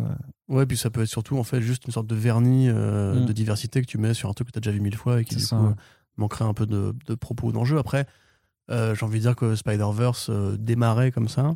Après, ça va beaucoup plus loin, hein, et même graphiquement, c'est tellement différent que. Voilà, mais euh, Spider-Verse commençait comme ça et a réussi tel- tel- tellement bien à agglomérer et les stéréotypes et euh, les contrepoints de stéréotypes qu'au final, euh, c'était merveilleux et, et voilà. Peut-être que euh, c'est une inspiration, peut-être qu'ils vont essayer de chercher de ce côté-là, du côté euh, comment faire du neuf avec du vieux, comment tordre le cou euh, au cliché, comment ne pas tomber dans la formule facile. Mais c'est Warner Bros, euh, c'est. HBO Max, c'est Ouais. compliqué déjà de, de se faire un avis sur ce qu'ils vont faire, parce que pour l'instant, il n'y a, Bah, y a rien. hein. il y a rien, il y a pas de prod HBO Max qui soit déjà sorti en fait. Non. Pas pour l'instant. Bah non, on attend toujours la série euh, d'animation Aquaman King of Mm. Atlantis. Un temps d'une aussi. Et euh, bah, pour l'instant, de toute façon, il y a du côté de DC, il n'y a, a rien même qui est mis en, C'est en, début production. Si, c'est vrai, t'as Peacemaker voilà, qui arrive en janvier. Et la série Gotham qui n'avance pas, qui est au point, euh, au point statique. Et rien à Bah avec si, elle, elle avance, mais on Bah, à on n'est pas tenu euh, au courant. Le tournage, ils n'ont pas daté encore. Tu vois, ils avaient viré euh, Terrence Winter, Oui, oui, ils avaient oui, remis pour- un autre mec à la place, mais depuis, Ouais. est-ce qu'on a eu des nouvelles J'ai pas Bah, l'impression. oui, mais c'est pas parce qu'on n'a pas de nouvelles que ça avance pas. Quoi. Non, non, mais ce que je veux dire, c'est grosso modo, pour l'heure, on peut pas se faire un avis. Non. Tu vois, c'est, on sait pas trop ce que vaut. euh, Enfin, même est-ce qu'il y a une grille HBO Max? Une grille de ce que eux ils comptent proposer, parce que pour l'instant, quand même, entre la série Gotham et la série Peacemaker, la seule grille, c'est on veut faire des produits pour accompagner les films ou pour faire durer l'imaginaire qu'on a développé pour les Il films. aussi la série, la série Green Lantern. Et la série Green Lantern, voilà. Mais euh, qui est pareil d'ailleurs, euh, a priori elle avance, mais euh, séquence et bon, pas toujours le visuel, etc. Donc euh, oui, pour les films en plus précisément qui sont du coup des créations originales, enfin non, parce que du coup Bad Girl dérive quand même de la, du Snyderverse, mais qui sont quand même des créations originales, on n'a pas la moindre idée de ce que ça peut être. Pour le pan ciné Warner DC Films, euh, bah, c'est tout et rien, parce que c'est à la fois un truc qui est très auteur, enfin auteur, qui est très libre avec Suicide Squad, et euh, un truc qui est très produit blockbuster Marvel Studios avec Aquaman 1 et a priori Aquaman 2. Wonder Woman 2, c'était c'était une- un, un affreux souvenir. Euh, The Batman, à l'inverse, c'est encore une fois très auteur, très libre, etc. Donc, c'est- ça souffle un peu le chaud et le froid. Tu sais pas trop sur quel pied danser avec eux. Tu as l'impression qu'en fait, les gars, c'est vraiment la gueule du projet. que- T'as un peu le cul entre deux chaises, quoi. Tu sais pas Oui, J'ai fait beaucoup d'expressions de Ouais. idiomatiques, c'est ça. Est-ce que t'en aurais une autre? Non, là, j'ai vu. j'ai vu. Ok, bon, bref. Euh, moi, je t'aurais pu briller avec ton savoir euh, régional. Mais il n'y a pas un truc euh, alsacien précis, tu vois, genre, euh, Non, ça me dit rien. t'es assis en- entre, entre deux vaches. mais là, Bref. Mais donc, grosso modo, voilà, après, là, comme c'est des, jeunes- des jeunes réals euh, dans les deux cas, euh, parce que même si Bilal Fallah et euh, Ar- Arfi, quelque chose, Mm. plus. bref, sont le, pote de, de Bilal Fallah qui travaille tout le temps, c'est quand même des mecs qui, à Hollywood, n'ont pas encore fait de gros projets, et donc, bah, c'est un peu la case John Watts, quoi, c'est un peu la case. vous êtes des réals indés avec une patte et du talent, mais nous, on est quand même le studio qui va vouloir un truc pour cibler une Calibré, niche ouais, précise, voilà, calibré, et euh, est-ce qu'on va vous laisser bosser? Parce que James Gunn, c'est comme Matt Reeves, hein, c'est des mecs qu'on, qu'on- qui ont de la bouteille. qui ont, qui ont du canon, qui ont de la bouteille, qui ont des heures de vol, voilà, qui ont, qui ont- qui ont de l'expérience, tu vois, qui Qui ont un. CV long comme l'arbre. C'est ça. ouais. Ils ont fait un peu le tour du patelin, et bref. Euh, donc, grosso modo, voilà, c'est euh, compliqué de se faire un avis. Moi, j'avoue que Blue Beetle, c'est un personnage que je ne porte pas dans mon cœur. non, Donc, euh, effectivement. enfin, c'est pas que je, je trouve qu'il y a rien de très bien qui a été fait avec lui, en fait, surtout, en comics. C'est une bonne idée de base. Ted Cordway, Après, mais euh, euh, Reyes, euh, je t'avoue. Je... Bah, c'est ça. C'est Les, vo- les- volumes, les- euh, mais- volumes, qu'on a eu successivement pendant les New 52 puis après pendant Rebirth, c'était affreux. Ouais. C'était Ouais. trop de la merde. Donc peut-être que ça va être l'heure de la transcendance. Mais euh, ou même que d'ailleurs le- le- le- l'arrivée du film motivera DC à faire un peu un effort du côté de ces comics là parce que on se, on se rappelle quand même qu'avant Wonder Woman 1 de de Gal Gadot, enfin de Patty Jenkins, c'était quand même Meredith Finch qui était aux commandes de la série euh, Wonder Woman. Donc des fois les films euh, inspirent les éditeurs à faire euh, des efforts. Elle n'est pas restée si longtemps non plus. Attends. Non, comment euh, Quand même. Hein. Mais tout, tout le monde a oublié Meredith Finch. Moi j'ai pas oublié. Le, co- le costume de David Finch qu'il avait fait Ah avec ouais. l'espèce de, de griffe sur les Le- manches là. Ouais. C'était horrible. Le- ouais, c'était- Je fais des cauchemars. Allez, toujours du côté de chez DC, par contre, euh, on affirme, on réaffirme qu'il n'y a toujours pas de plan pour Henry Cavill. Bon, on a bien raison, parce que c'est c'est la vérité. Mm. Ils ont pris cette décision. ça m'énerve. Pareil pour Euh, Justice League, hein, du coup, que s'il doit y ouais. avoir un autre film Justice Ouais, League, ce sera pas avant des années, parce Ça, que, a priori, c'est pas aux, aux engins de production. Et pourtant, à chaque fois que moi j'ai rédige dessus, on me dit, mais si, il y a Henry Cavill qui a été vu euh, sur le tournage, là ils disent qu'il est en train de faire un caméo pour The Flash, alors que justement, le producteur réagit à ça en disant que non, c'est pas vrai, il n'y a pas de caméo pour The Flash. Oui, mais alors il y aura un caméo pour un autre truc. Et en fait, s'ils disent qu'il n'y a rien, ça veut dire qu'en fait, il y a des négociations. Enfin, c'est toujours pareil, c'est que. Après, moi, je veux bien que les studios se taisent, euh, mentent, et on sait que les acteurs souvent euh, s'amusent à, à- à mentir et, et à taire les choses. Mais après, tu vois bien aussi que le nom de Cavill il apparaît dans d'autres projets, que tu vois qu'il est recruté. Bah, alors pour faire The Witcher, il a, il a- son nom était pour un autre truc aussi. Il, est- il a été euh, amené sur un autre Dans projet récemment. Sherlock Holmes sur Netflix, je crois. Ouais, enfin voilà, t'as as, plein d'autres trucs et tu, tu à un moment, tu t'es- t'es- t'essaies juste de dire, mais attends, en termes de- d'incompressibilité des emplois du temps, en fait, c'est juste que on voit quand même que la direction de Warner, ce n'est plus du tout de miser sur ce cheval-là. On voit que lui, de son côté, bah, il multiplie les contrats à droite, à gauche sur, sur d'autres sur d'autres trucs. Bah, mais à un moment, c'est euh, c'est vrai que c'est chiant parce que tout le monde l'aime et que effectivement on l'a déjà dit aussi plein de fois en podcast que euh, c'est- c'est c'est con parce qu'il mériterait d'avoir effectivement un, un nouveau film solo. Après, à un moment, il faut se faire une raison. Solo, c'est Star Wars. Ouais, c'est ça. Et, mais après, il faut se faire une raison. Et juste que, en fait, si aujourd'hui, à l'heure actuelle, il n'y a rien qui est annoncé pour Henri Cavill, c'est peut-être parce qu'en fait, juste, il n'y a réellement rien de prévu pour Henri Cavill et pas euh, s'imaginer qu'il y aurait euh, mille négociations ultra secrètes ou, ou je ne sais quel autre projet qui, qui sont en route, comme pour Justice League.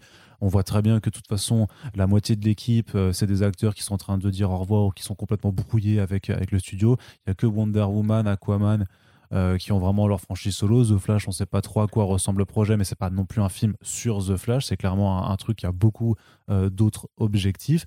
Donc à un moment, bah, si tu veux faire un film d'équipe pour une équipe qui de toute façon vivait même pas, parce qu'en fait le même problème de Justice League, c'est que même s'il y a eu la Snyder Cut, la version canon qui est sortie au ciné, euh, c'est le truc de 2017, et les trois quarts du grand public qui en ont rien à foutre de, de, la Snyder Cut, eux, ils gardent en mémoire juste un film de merde euh, qu'ils ont payé cher pour passer deux heures nulles. Et euh, de la même façon que Marvel Studios a aucun intérêt à relancer tout de suite les X-Men parce qu'il y a encore le souvenir cuisant de New Mutants et Dark Phoenix dans l'esprit du grand public, bah, Justice League, t'en refais pas avant, avant 2025, voire encore après, parce qu'il n'y a pas besoin. Le, le dernier souvenir qu'a le public euh, général de, de, de- de- de cette équipe-là, c'est que c'était de la merde. Je suis d'accord, mais ça les a pas empêchés de faire euh, The Suicide Squad, alors que le dernier souvenir qu'on avait de la SS, euh, c'était aussi un peu de la merde. Mais c'était un succès financier. C'est vrai. C'était un désastre euh, critique et puis et puis voilà et puis The. Suicide Squad ils l'ont fait aussi parce que c'est James Gunn qui est arrivé et qu'ils ont réussi à le choper tout ça s'il n'y avait pas eu le licenciement de James Gunn je suis à peu près certain j'en mets ma main à couper qu'il n'y aurait pas eu de Suicide Squad 2 Ouais, bah, peut-être, mais en tout cas, ils ont aussi eu euh, Christopher McQuarrie et euh, Matthew Vaughn qui ont postulé pour faire Man of Steel 2. Dans les deux cas, on leur a, on leur a répondu non. après c'est peut-être Mission des- Impossible, euh, enfin les deux dernières missions, c'est quand même des succès financiers de ouf aussi. C'est un pote d'Henry Cavill. Quel était le risque à prendre ce putain de mec-là, quoi?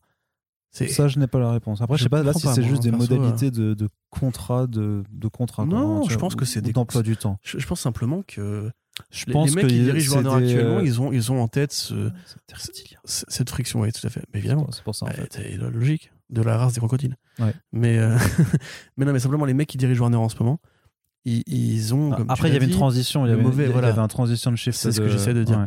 euh, le mauvais souvenir justement de ce, que- de ce qui s'est passé entre Tsujihara, entre Roven, entre même Geoff Jones quelque part. L'énorme pillard euh, affreux que ça a été pour eux à gérer. Parce qu'en fait, c'était c'était mauvais coup sur mauvais coup. Je veux dire que même que euh, même Wonder Woman 1, tout le monde disait que ça allait être de la merde parce que Geoff Jones était arrivé en. Non, si, Geoff Jones était arrivé en renfort pour finir le film à l'écriture parce qu'il manquait des trucs ou je sais pas quoi. Suicide Squad 1, tout le monde a vu au grand jour euh, l'énorme l'énorme bâton dans quelque part qu'ils ont mis au réalisateur. Euh, Justice League, c'est une foirade totale et peut-être que les mecs justement se disent bah plus jamais ça et on va juste couper les ponts pour de bon et se débarrasser juste bah, des deux vedettes de BVS parce que BVS ça reste le début de la discorde entre le studio et les fans.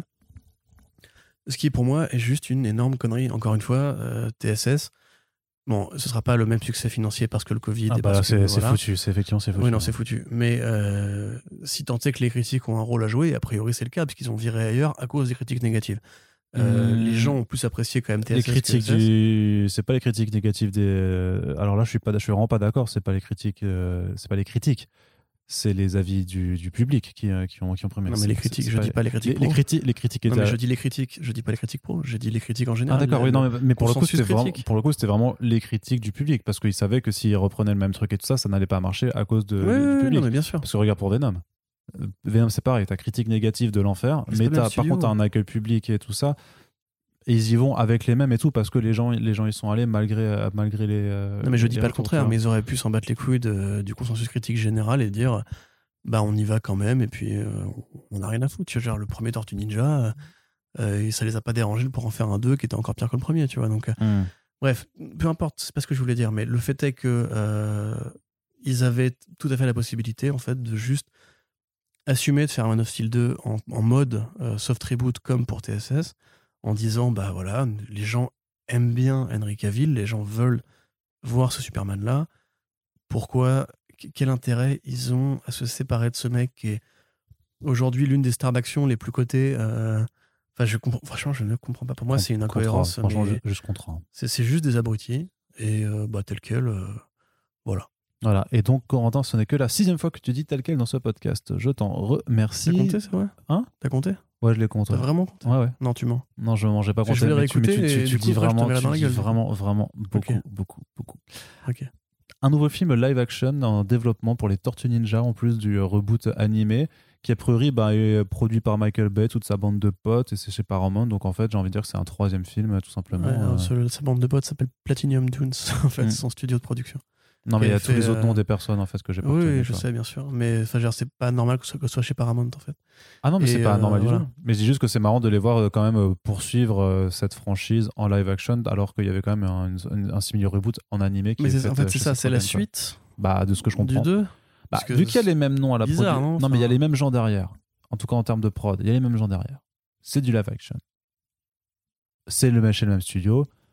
Il y a eu deux films par la même équipe. Je les voirais mal faire un reboot avec la même équipe. Après, c'est vrai que Marvel le fait, hein, de- des relaunchs avec les mêmes équipes créatives. Donc, euh, de dire que les, studios peuvent le faire aussi. Mais moi, justement, on ne sait pas. C'est pas précisé. Les rapports du le, reporter ou Deadline et tout ne disaient pas que c'était le troisième opus de la trilogie. Je dis juste c'est un nouveau film parce qu'effectivement, on n'en savait pas euh, rien pour l'instant, mais effectivement, il y a un nouveau film, mais ils disent pas c'est une suite ou c'est un relaunch ou quoi que ce soit. Moi, j'ai vu que c'est le même studio, vu que c'est les mêmes producteurs derrière, j'ai quand même envie de croire que ce serait le troisième film de, à la suite des deux, des deux précédents. Quoi. Ce Moi, n'est- quand même du mal à y croire, Ce qui n'est pas enthousiasmant, mais euh, Oh, ça me paraîtrait quand même très curieux. euh. bah, je ne sais pas moi. Non, mais jamais ils feront ça. Enfin, je sais Bah pas. je sais si, pas. euh, Peut-être pourquoi, qu'ils pour- pourquoi ils le feraient pas? Mais parce que c'est de la merde, euh, ces, ces films. Et puis, est-ce qu'ils ont vraiment tant marché que ça? Le premier, je crois qu'il a bien marché. Le deuxième, j'ai un- je suis un peu moins sûr quand même. Euh, c'est le où t'avais Bebop et Rocksteady qui lâchait des caisses euh, euh, non-stop. Enfin, c'était euh, c'est un film affreux. Mais ouais, du coup, il y a un vrai débat là. Parce que moi, personnellement, je, je ne pense pas que ce sera la suite quand même. D'accord, donc, mais toi tu préférais en fait que ce ne soit pas la suite surtout. Même ça me, paraîtra, ça me paraîtrait bizarre de le faire aussi tard. Au moment où il y a déjà un, un autre projet qui, est- qui a été lancé, non? Bah, peut-être parce qu'ils sont en concurrence, hein, tu sais, pas- c'est Paramount d'un côté, c'est Nickelodeon euh, et je sais plus quel autre studio de, de l'autre, donc euh, techniquement, bah, ils veulent juste euh, tirer à eux le, le- le profit sur, sur une licence qui reste quand même très populaire. Ou Ouais, justement profiter de l'engouement autour du reboot animé pour proposer aussi un film et leur dire Ah, regardez les gars, on est là aussi.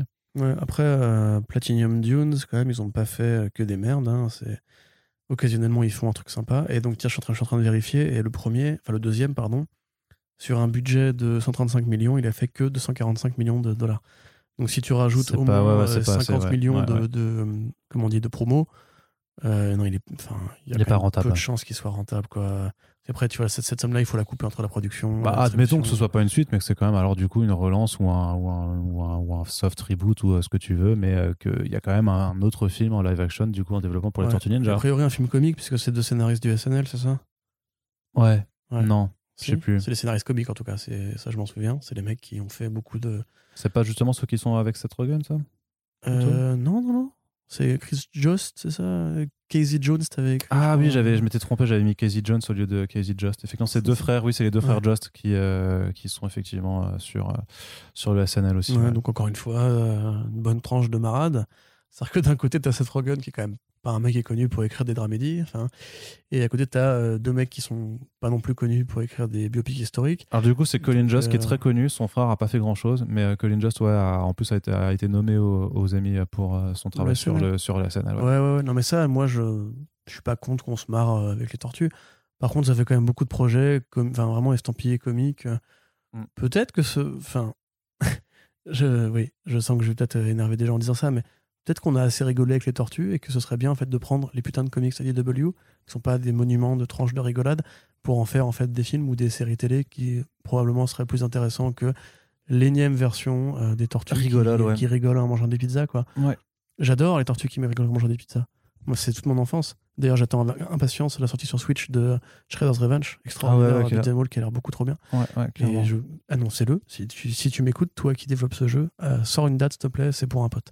Mais ça arrive, Mais, euh, mais tu vois, précisément, euh, les tortues, c'est autre chose que ça. On parlait de Body Count l'autre jour, bon, qui est pas le truc le plus sérieux, premier degré du monde. Hein. Mais tu as aussi tout l'historique des tortues du début, qui était pareil, assez noir. Et en fait, ben, tout le monde le dit depuis presque dix ans, le meilleur truc des tortues qui soit presque jamais fait, entre guillemets, c'est le volume IDW. Et c'est pas un truc, enfin, c'est assez noir. Pas, pas euh, à l'ordre du jour, hein, malgré tout. c'est même parfois un peu mythologique. Enfin, ça, ça Très- cherche des très mythologique, très même. intéressants. Peut-être qu'en fait, vous devriez lire les trucs qui se font de bien sur les tortues à, plutôt que de faire encore une fois un blockbuster rigolo. quoi. Mais parce que justement, la cible principale, c'est les gens de ton âge et de 10 ans un peu plus qui justement. Mais ils lisent des comics, les gens de mon âge? Tu vois, c'est. Ouais, mais tu me laisses, tu me laisses finir ma Vas-y, phrase, quand finis, même. finis ta phrase. mais qui justement eux sont euh, justement peut-être ne lisent pas de trucs mais sont versés dans cette nostalgie de les séries animées qui étaient rigololes de quand j'étais gamin et qui du coup bah en fait le- le- pour l'instant vu que c'est la nostalgie qui est quand même l'ingrédient premier quand tu fais des, euh, des, des- des nouveaux projets sur des licences des années 80-90 ben voilà ils se disent juste bon bah qu'est-ce qui marchait à l'époque? C'était les séries rigololes donc on va faire du rigolol Ouais, mais est-ce que ces gens-là. Enfin, est-ce que ces gens-là, c'est pas aussi les, les plus- le public le plus compliqué à convaincre du monde? Enfin, les tortues de Jonathan Liebesman et Michael Bay.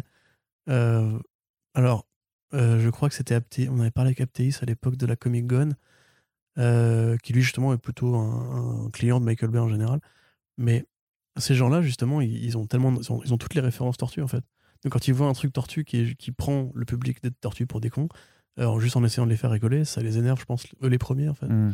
Et puis même au-delà de ça, à, mon, à mon avis, je pense que Rogan était, bon, on sait que c'est un fan de comics, hein, est peut-être plus prompt à faire justement un truc vaguement plus sérieux, comme il a pu le faire avec euh, des trucs comme Very euh, Bad Trip, non, pas du tout, comme Super Grave, tu vois, par exemple, qui est quand même Ouais. un discours sur la jeunesse et tout, Euh, plus sur le côté teenage des, des tortues, tu vois, comme j'avais déjà dit, que là, pour le coup, vraiment deux mecs qui font du comic précisément avec Michael Bay, qui, je pense qu'il en a rien, vraiment, je pense qu'il n'en a rien à branler, Tortue Ninja, vraiment, vraiment, vraiment, ça se voit.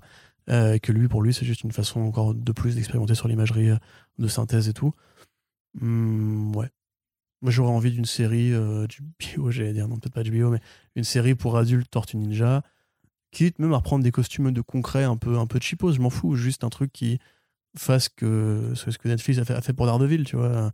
Un, truc qui vraiment voilà, assume le côté sériel, le côté urbain, le côté feuilletonnant et tout. Je crois que tu allais dire un truc annulé au bout de Trois saisons, ça va. Ça, va, trois oui, saisons. ça va, ça va. Puis c'est un conflit de studio, sinon il serait. il serait tu, tu, en- tu veux une suite à. Chronicle pour, euh, pour aller vers les derniers sujets? Pas plus que ça.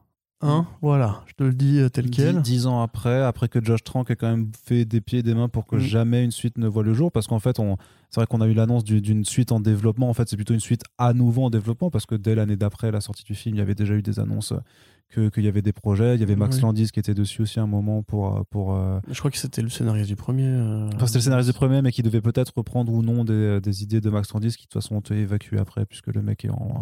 Oui, voilà. Mais en plus, ça avait été striké parce que Disney, justement, trouvait que c'était une idée euh, à la con, comme beaucoup de projets de suite euh, de la Fox. Où tu sais, la Fox voulait aussi faire un truc sur le jeune, le jeune John McClane de, de Die Hard, et ils sont, Non. ça c'est une connerie. Euh, ils ont viré le, projet de reboot de la Ligue Gentleman Extraordinaire, ils ont viré euh, Pepper, non, Lumberjanes et euh, Mouse Guard. Mouse Guard. Bon, Chronicle 2, dans le, dans le tas, j'avoue que je suis pas forcément triste qu'ils aient viré le projet. Pourquoi vouloir faire une suite à ça? Enfin, je veux dire, tu peux faire une suite à Après, ça c'est sans, sans l'appeler suite, Chronicle. c'est- une déjà. suite spirituelle, mais après, parce qu'ils vont reprendre le, le- le système du fan footage, sauf que cette fois-ci, c'est avec trois nanas et pas avec trois mecs. Donc, ça, c'est un peu la tendance habituelle de faire des trucs au féminin qui a là de- depuis quelques années. Et qu'ils veulent justement profiter des dix ans passés par rapport à notre rapport à l'image dans le fan footage aussi pour parler de fake news, d'instrumentalisation des images par le web et tout ça. Quoi. même, euh, le fan footage. Hmm? Le format a quasiment disparu. Non, mais justement, mais ils veulent refaire, reprofiter de ce format-là pour justement aborder les sujets hyper d'actualité sur que te disent les images que tu vois. Parce que bien entendu, euh, par rapport au, premier film, si à un moment il te, il montre des, images, je pas, qui sont diffusées sur les réseaux sociaux, tu auras forcément ce débat sur ces fake news, c'est monté, tu vois, et, et tout ce genre de choses. Donc c'est pas inintéressant de euh, de se dire bon bah en fait en, en 2021 à l'heure de la post-vérité quelles seraient les réactions de gens qui verraient donc euh, trois nanas user de leur, de leur pouvoir euh, et, ce- et quelle serait leur réaction s'ils voyaient ça diffusé sur internet? Est-ce qu'on y croit vraiment ou pas? Est-ce que ce serait euh, comment ce serait repris politiquement détourné sur les mêmes sur les machins? Je pense qu'il y a quand même pas mal de choses à, à faire sur euh, bah, sur le discours de l'image. Mais ça, ça, ça, ils l'ont dit ou c'est toi qui spécules là-dessus? C'est écrit dans l'article Corentin que tu n'as pas lu. Je j'ai pas lu du tout. Mais j'ai lu Chronicle 2. c'est le producteur qui a dit que c'était ce qu'il voulait faire. Ouais, mais dit que ça n'a plus rien à voir avec Chronicle, du coup. Enfin, Bah, dans le principe, si, parce que ce sera toujours du fan footage avec trois personnages Ouais, euh, euh, jeunes adultes il y a- qui, il y a- qui se découvrent des super pouvoirs. Et après, ce sera énorme- juste. Il n'y a pas un énorme discours sur le fan footage dans Chronicle, c'est juste un gimmick de mise en scène. enfin. Non, mais là, je dis qu'il dit qu'il veut profiter pour parler de fake news Oui, et tout c'est ça. ce que je te donc- réponds, ça n'a rien à voir avec. Enfin, ça a peu de choses à voir avec Chronicle, du coup, non enfin, pourquoi Bah, ils font pas un film mais, original mais parce que euh, tu auras les deux choses, mais parce que tu auras cet argument-là qui peut être utilisé, mais à propos, mais sinon ça va aussi quand même parler de trois nanas qui sortent de la fac, qui se découvrent du super pouvoir et qui vont très certainement profiter d'avoir du pouvoir pour grosso modo aller faire la nique à tous les gens qui les ont emmerdés parce que c'était des meufs. Ouais, non, mais ça, à la limite, moi, je suis pas contre. euh, Même, je suis un peu nostalgique, c'est vrai, de ces bons films de fan footage que sont Cloverfield, Chronicle et. euh, voilà. Blair Witch. Bon, c'est beaucoup plus vieux, ça. Oui. C'est pas du tout la même période de fan footage. Non, à l'époque, t'avais quoi? T'avais le Diary of the Dead de Romero. Non, ça, c'était naze. Ouais, c'était nul à chier. Euh, T'avais euh, le premier Rec, euh, qui était pas mal. Et puis, ouais, c'est- c'est à peu près tout ce que je retiens de cette période-là. Mais Hardcore Henry, quelque part, c'est. Non, c'est pas du fan footage, c'est du point subjectif, mais c'est T'en pas du fan footage. as t'en as un qui est incroyable qui s'appelle Grave Encounters qui est vraiment flippant pour le coup. Le truc de il se balade dans un asile euh, hanté machin mais celui-là il, est- il est vraiment vraiment super euh, Mm. vénère. Mais Après, j'ai vraiment l'impression que c'est un truc. En fait, ça, c'est la porte ouverte aussi au tournage. Vous savez, où à une scène où tu auras l'héroïne qui aura un filtre Snapchat avec des oreilles de chien euh, euh, au premier plan d'un truc diffusé au cinéma, quoi. Donc, euh, je sais pas, moi, Chronicle, j'en ai un bon souvenir. J'ai pas besoin de, de revoir ça encore. Enfin, pourquoi toujours En plus, c'est quand même pareil. C'est un truc qui avait l'intérêt parce que c'était un film d'auteur, entre guillemets. Après, Max Landis, voilà, ça, ça, ça me va qu'il soit parti, on va dire, parce qu'on a appris beaucoup de choses sur lui depuis. Mais ça me rappelle juste que Josh Trank, qui était un, un cinéaste prometteur à une époque, a été dégagé que maintenant ses idées appartiennent à d'autres gens, en fait. Et du coup, ça, ça, ça m'agace un peu. Après, euh, non, mais ce que tu me décris même m'intéresse pas plus que ça. Enfin, cette espèce de propos de vieux con sur euh, euh, il faut se méfier des images et tout. Enfin, je pense que c'est pas forcément au cinéma de donner des leçons par rapport à ça parce que tout ce qu'ils pourront dire sera regardé dans, dans 5 ans déjà, en fait. Comme Chronicle déjà est déjà ringueur avec son caméscope numérique qui flotte alors que maintenant tout le monde a un smartphone et tout, tu vois. Donc je sais pas, moi personnellement, l'idée de faire une suite à ce film-là me plaît pas. D'accord. En fait, mais en général, je pense que pour le coup, je suis assez fermé parce que c'est un, c'est un très bon souvenir que j'ai. Euh, J'avais vraiment kiffé. D'ailleurs, les trois, euh, les trois héros de ce film-là. donc- sont- donc, du coup c'est pas du tout toi le vieux con qui reste enfermé dans ta nostalgie du premier film. bien sûr que si, si, D'accord, ok, j'assume. d'accord. Mais C'est attends, juste- mais juste pour qu'on soit d'accord qui est le vieux juste con. un truc, c'est parfois les vieux cons ont raison aussi. Tu vois, c'est il y a un truc aussi à dire sur le côté. euh, Aujourd'hui, on accepte beaucoup de choses parce que Hollywood c'est devenu une sorte d'usine euh, de grosse pelle à merde où juste on, on refait tout et on fait des suites qui n'ont pas besoin de- d'être faites parce que les, les studios en fait ne font beaucoup moins confiance qu'avant euh, au créa original à part dans le monde de la série télé, c'est un argument de vieux con, mais c'est pas faux faux, tu vois. Là, on vient quand même de parler de Tortue Ninja 3 par, euh, Hmm. par Michael Bay et pour- probablement, du coup, peut-être les, les héros des deux premiers. Ouais, Euh, Est-ce que ça, vraiment, on a besoin d'en Enfin, vois, non. On n'a pas besoin de film, techniquement. Tu peux, le message que tu portes là, tu peux le porter avec euh, un, autre, euh, un autre titre, une autre franchise. Ouais, mais là, pour le coup, c'est que c'est pas justement parce que le film a quand même gagné en lettres de noblesse depuis, euh, depuis 10 ans et que du coup, bah, ça, force, ça fera forcément. Ouais, ouais, bien sûr. Et alors, peut-être, imagine le twist, il ramène, il ramène Josh Trank pour le Ah faire. bah là, pour le coup, ce serait intéressant. Parce que du coup, ce serait lui qui reviendrait sur l'héritage de son premier film, le truc qui lui a ouvert les portes d'Hollywood avant de les refermer. Et puis, justement, sans Max Landis, Ah, pouvoir contre, porter un propos sur, en fait. Parce que Ouais, mais du coup, ça n'arrivera pas. hein, Du coup, je c'est vrai quand même que. Non, mais je suis d'accord, mais c'est vrai quand même que le premier film, c'est aussi un petit peu. C'est un peu comme Joker, tu vois. C'est. euh, on va normaliser, humaniser un mec qui existe dans la vraie vie, qui est un mec qui en fait rafale des gens euh, dans les lycées, etc., qui est le stéréotype de l'incel renfermé, etc., et qui a d'ailleurs été porté en héros par beaucoup de gens. Si tu prends Trank, qui du coup répond à son propre film pour en faire un point de vue féminin, c'est plus intéressant que euh, de dire méfiez-vous des deepfakes, tu vois. Enfin, je pense, Très bien. c'est mon avis. Allez, on va conclure ce podcast avec The Actualité. Le truc qui, euh, qui t'a fait kiffer hein, quand même, parce que je me rappelle que tu m'en as parlé et tu Non, m'as non, dit. tu, vas, tu vas faire ça combien d'années encore tu m'as dit, mais jusqu'à ma mort, jusqu'à ma mort, je vais le faire. Et tu, peu le, le parrain des films de non, super-héros. non, tu m'as pas dit ça, mais tu m'as dit, putain, c'est comics accurate de ouf, on reconnaît vraiment bien les personnages, ça ressemble totalement à toutes les BD Marvel que j'ai pu lire. Bien entendu, je veux parler du trailer de Venom Let There Be Ah. Carnage.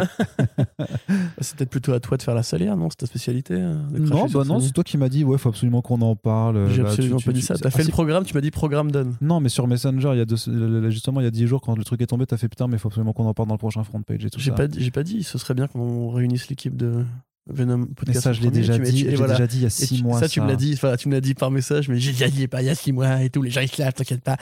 Donc, euh, ouais. Je l'ai encore dit l'autre jour Qu'est-ce quand que on a veux enregistré sur The Suicide Squad. Mais je sais, mais ça c'était après que je te l'ai dit sur Messenger, ok Donc, ouais, il m'a, chippé. Ouah, pression culturelle. Et voilà, t'es cancelisé. Pardon. non, bref, donc, euh, qu'est-ce que tu veux dire? Qu'est-ce que tu veux dire? Franchement, là, je, j'étais tellement négatif dans ce podcast déjà, je commence un peu à Ah arriver oui, au bout de ma logique. complètement. On sent Euh, que t'as besoin de prendre des vacances. hein. Ouais, ouais, ouais, ouais. Euh, bon, après, euh, l'actualité ne sera pas forcément meilleure quand je vais rentrer. hein. Mais attends, Je Marvel Je nous me, prend je me- je me réserve toutes les news de merde pour ton retour. Marvel nous prend pour des usines Afrique. Bat- euh, DC tire sur Batman à fond. Les studios font n'importe quoi avec le truc que j'aime bien. Au bout d'un moment, euh, tu vois, je vais pas inventer un sourire pour faire plaisir. euh, Mm. enfin, c'est l'actualité, elle est pourrie. Quoi, mais il a l'air bien ce trailer quand même, non Non Ça, c'est pareil, putain, mais.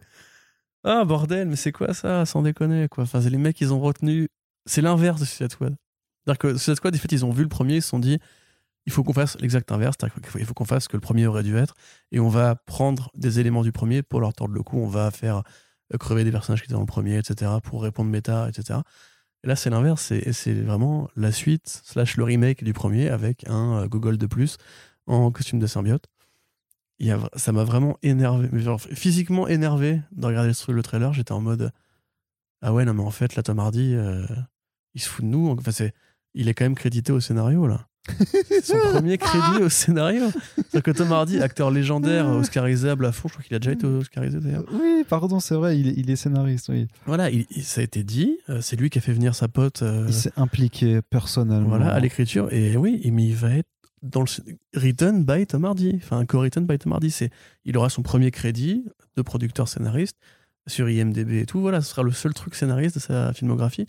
J'ai vraiment peur que voilà, ce soit le point noir absolu de sa carrière. Quoi. C'est, ça a l'air naze. Enfin, déjà, la scène du, du petit-déj. euh, Oh là là. Bon, on en pense qu'on veut. C'est- Moi, si le film démarre avec de l'humour pour après se noircir, ça m'aurait, ça aurait pu m'aller. Mais enfin, même ce Carnage, quoi, c'est, c'est gaguesque. Enfin, T'as l'impression que le mec, le mec va, va dire Carnage toutes les deux phrases. Tu vois, ah, Carnage, Carnage. Mais j'ai compris, j'ai compris. Arrête, arrête. J'aime le carnage. Et au moment de ce qui va être probablement le combat final, euh, où Venom, doit, ou pardon, où Eddie Brock doit négocier avec Venom en mode genre, je te laisserai bouffer plein de gens pour, si tu veux bien sortir. Mais c'est quoi cette écriture Enfin, J'ai pas 6 ans. Vraiment, je te jure, j'ai pas six- J'ai grandi maintenant. C'est Et déjà, quand j'avais 6 ans, C'était pas drôle. Venom, il était plus stylé que ça. Ouais. Dans le dessin animé, quand j'étais petit, il était inquiétant, angoissant, menaçant. C'était un vrai putain de vilain. C'était le plus, Bane vu, de Spider-Man. Mais, mais en et- plus, t'as vu le jeu d'acteur de Tom Hardy qui regarde dans le vide et un peu sur le, le, le coin en bas à droite de, de, de, de son épaule, en fait. Tu sais, il, il regarde sur le côté, mais il regarde rien pour montrer qu'il est en train de parler à, à, à Venom. Et en fait, c'est juste nul. Enfin, c'est d'une laideur. C'est. euh, il Ça me rend triste. Je te jure, je, ça, c'est- je suis triste d'en T'as parler. l'impression, mais qui fait, mais t'as envie de faire, mais, mais Tom, mais, mais qu'est-ce que tu fais? P- Pourquoi tu fais ça en fait? Qu'est-ce qui t'est arrivé? Il- Non, mais ouais. euh, mais- euh, tu, demandes s'il faudrait regarder au niveau de ses mains s'il fait pas un appel à l'aide et tout, je sais pas, tu sais, En genre, genre sortez-moi, sortez-moi de là et tout, ils m'ont obligé. Bah, après, factuellement, il est obligé, hein, parce qu'il a signé pour plusieurs films. Ouais, c'est ça, euh, ouais, voilà, putain, il est obligé. Mais c'est Mephisto, c'est pas possible, il a, passé un, il a passé un pacte. Moi, qui, ce qui me paraît curieux, c'est que si le gars vraiment a détesté Venom 1, et on croyait que, on croyait que c'était le cas, hein, Bah et oui, que là, il non, s'implique à l'écriture et il refait le même film, mais que- Parce je qu'il a pas détesté. Mais je pense qu'il s'en bat. En fait, je pense vraiment qu'il s'en bat méga la race, qu'il est là pour le fric, et que en fait, du coup, il s'est dit euh, le seul moyen pour moi de m'amuser, en fait, c'est de faire le con dans ce film, d'en faire mon Jim Carrey de The Mask. Et donc, je vais en faire euh, le Jim Carrey de The Mask, sauf que c'est pas écrit par les mecs qui ont fait The Mask, c'est écrit par des beaufs, euh, dont Jim Carrey, dont, pardon, Tom Hardy, du coup. Le pareil, le moment où il s'engueule avec Venom et Venom lui fait oh, pardon, I'm sorry, qu'il lui met un coup de boule. Mm. C'est quoi cet écrit Mais c'est quoi ça? Enfin, c'est qu'est-ce que t'as plein que d'autres trucs, enfin, et t'as plein d'autres facilités, mais genre de, de, de codes visuels qui sont trop nuls. Genre, il a, il a, des, bandes, il a des bandes bleues sur son blouson pour bien rappeler que c'est, que c'est lui Venom. Euh, Cl- Cletus Cassidy, du coup, donc Woody Harrelson, quand il prend sa moto, il a un casque rouge parce que c'est Carnage, tu vois, donc il faut absolument qu'il ait aussi les, les, les couleurs du truc, tu vois. Tout Ça, le truc et ça va être euh, que, que, des, que des trucs, mais euh, voilà, gratos comme ça. Tout le truc avec son ex-femme, là, et le- c'est cette réplique affreuse de fin. euh, Elle ne sait pas qu'on va la reconquérir et tout, et qui là va peut-être être un des enjeux du film. Ça va pas marcher, ben non, parce qu'il est, il est, avec le elle, est- machin, elle est en euh. couple avec l'autre, Mais euh, oui, quoi. mais. mais il refait le truc, euh, c'est avec nous qu'elle devrait être, ou je sais pas quoi, tu vois. C'est quoi ce truc de forceur affreux, quoi? Ouais. Puis même tout le bail de. euh, Pardon. Tout le bail de euh, Eddie Brock, c'est un loser, ou je sais pas quoi, mais arrêtez, putain, mais arrêtez avec ça. De quoi c'est un loser? C'est un journaliste publié. Meuf, elle Qui avait sa propre émission de Mais télé. oui, sa meuf, elle l'a quitté parce que il voulait euh, pas qu'elle défende un, un vrai méchant, en fait. C'est horrible comme message. Et puis même Venom, c'est pas un loser, quoi. Enfin, je sais pas, c'est Mm. bizarre. Franchement, ce, ce film me fait très peur. J'ai vraiment pas envie de le voir. Et je suis désolé de travailler dans cette industrie. Pour, du coup, je vais être obligé d'aller le voir. Mais je, je sais pas comment je vais tenir, en fait, parce que déjà, le premier, j'avais vraiment euh, passé un très mauvais moment. Et c'est encore un très mauvais souvenir. Là, j'attends juste qu'ils annoncent Eminem pour un nouveau single. hein. Carnage, hein, t'es Carnage. Mais pour le coup, non, c'est. Pour moi, c'est peut-être l'un des pires films de super-héros de ces dernières années avec. euh, Ah oui, non, c'est sûr. Donc, euh, je suis vraiment triste pour Tom Hardy. Je sais pas ce qui lui arrive. J'espère que c'est pas le début d'une sorte aux enfers euh, ou d'une plongée dans la drogue. Ouais, il, quoi, il est- mais- il est déjà tombé bien bas, remarque, hein, avec, ce film, avec le premier film. Quoi, donc, euh, Mm. il y a moyen qu'il aille encore plus bas avec, avec le second. Réponse en octobre, ça va être vraiment. Toi, vraiment- t'es- t'es- t'es- Parce que je, je te vois- un sourire d'enfant. Ah, moi, euh, je suis extatique parce moi, que je pense que ça, va être tellement nul. Ouais, mais je pense qu'en vrai, ça, ça, va, ça va me permettre de, de décompresser toutes les autres frustrations de l'année. En fait, tu vois, ça va être un peu la soupape. De, tu vois, c'est Mm. clairement la projection presse. Je vais me prendre tellement trois pintes avant d'y aller, quoi, c'est sûr. Moi, je pense que ça ajoute aux frustrations de l'année, en fait. Ah, mais moi, j'ai décompressé dessus. et Je, sens que le euh, film va refaire 800 millions et là, je vais vraiment pas être content. ouais. Bah ouais, mais le truc, c'est qu'il y aura, il y aura l'avant et l'après. En fait, tu sais, c'est, je vais voir le film, j'ai passé un très mauvais moment. J'imagine que je ferai une critique de nouveau Assassin, que euh, personne, n'en a- enfin, que ça, ça, ça marchera, du coup, que tout le monde dira, Eh, je vais faire mon propre avis parce que moi, je suis pas un mouton. parce que c'est exactement ce genre de, Mm. de, de, de- discours qu'on Le film- avait le film vu. est pas parfait, mais je vais On quand même mettre 5 en, étoiles. en vrai, en vrai, en vrai, il y aura un podcast avec Yerim et Frédéric Sigris qui sera sûrement très drôle à faire. Et voilà. Et après, de toute façon, bah, si ça refait 900 millions, j'ai envie de dire, de toute façon, vu l'année, en vrai, c'est le, cadet de mes soucis, en fait, euh, de, de- de- de- Enfin, qu'un film, qu'un euh, film de merde qui marche au box-office. hein, euh. Ah, mais Morbius, ça va être exceptionnel aussi, hein, Il sort quand, là? En l'année prochaine, hein, L'année prochaine. en mars 2022. Ils veulent pas nous foutre la paix. non, non, non, c'est- vivement c'est ça, Spider-Verse c'est- 2, c'est hein. c'est tous ces films qui auraient dû être évacués en 2020 et qui ont été décalés, décalés, décalés. Et qu'on doit, encore, euh, qu'on doit encore se taper tout ça. Mais c'est bientôt fini, c'est bientôt Ouais, fini. euh, moi je, je vois le phare de Batman à l'horizon. Et... Voilà, Je sens c'est à, voilà, c'est à ça qu'il faut, euh, qu'il faut se raccorder. Très bien. Écoute, on va se quitter sur cette pensée optimiste malgré tout. On espère que cette émission calme et, et, euh, et, et un peu bougonne de la part de notre ami Corentin ne vous a pas démotivé. Je On- ne choisis pas les sujets. C'est ça, bah, nous non, bah, moi non plus, on remarque. Euh, Moi des bonnes nouvelles, je serais content. et très bien. Bah, Reckless, Reckless tome 4. Reckless, ça, tu vois là. Ça, Voilà. ça, ça, c'est Voilà. une bonne nouvelle. Voilà. Faites-moi une série HBO Max. On espère que les podcasts vous plaisent toujours autant. N'oubliez pas que vous pouvez euh, continuer les discussions sur notre site internet ainsi que sur les réseaux sociaux. Et on vous rappelle toute l'importance de vos partages pour faire vivre le podcast et euh, espérer qu'il tienne encore de nombreux et de nombreux mois. Sur ce, je vous dis à très bientôt sur les belles de First Print. Salut Salut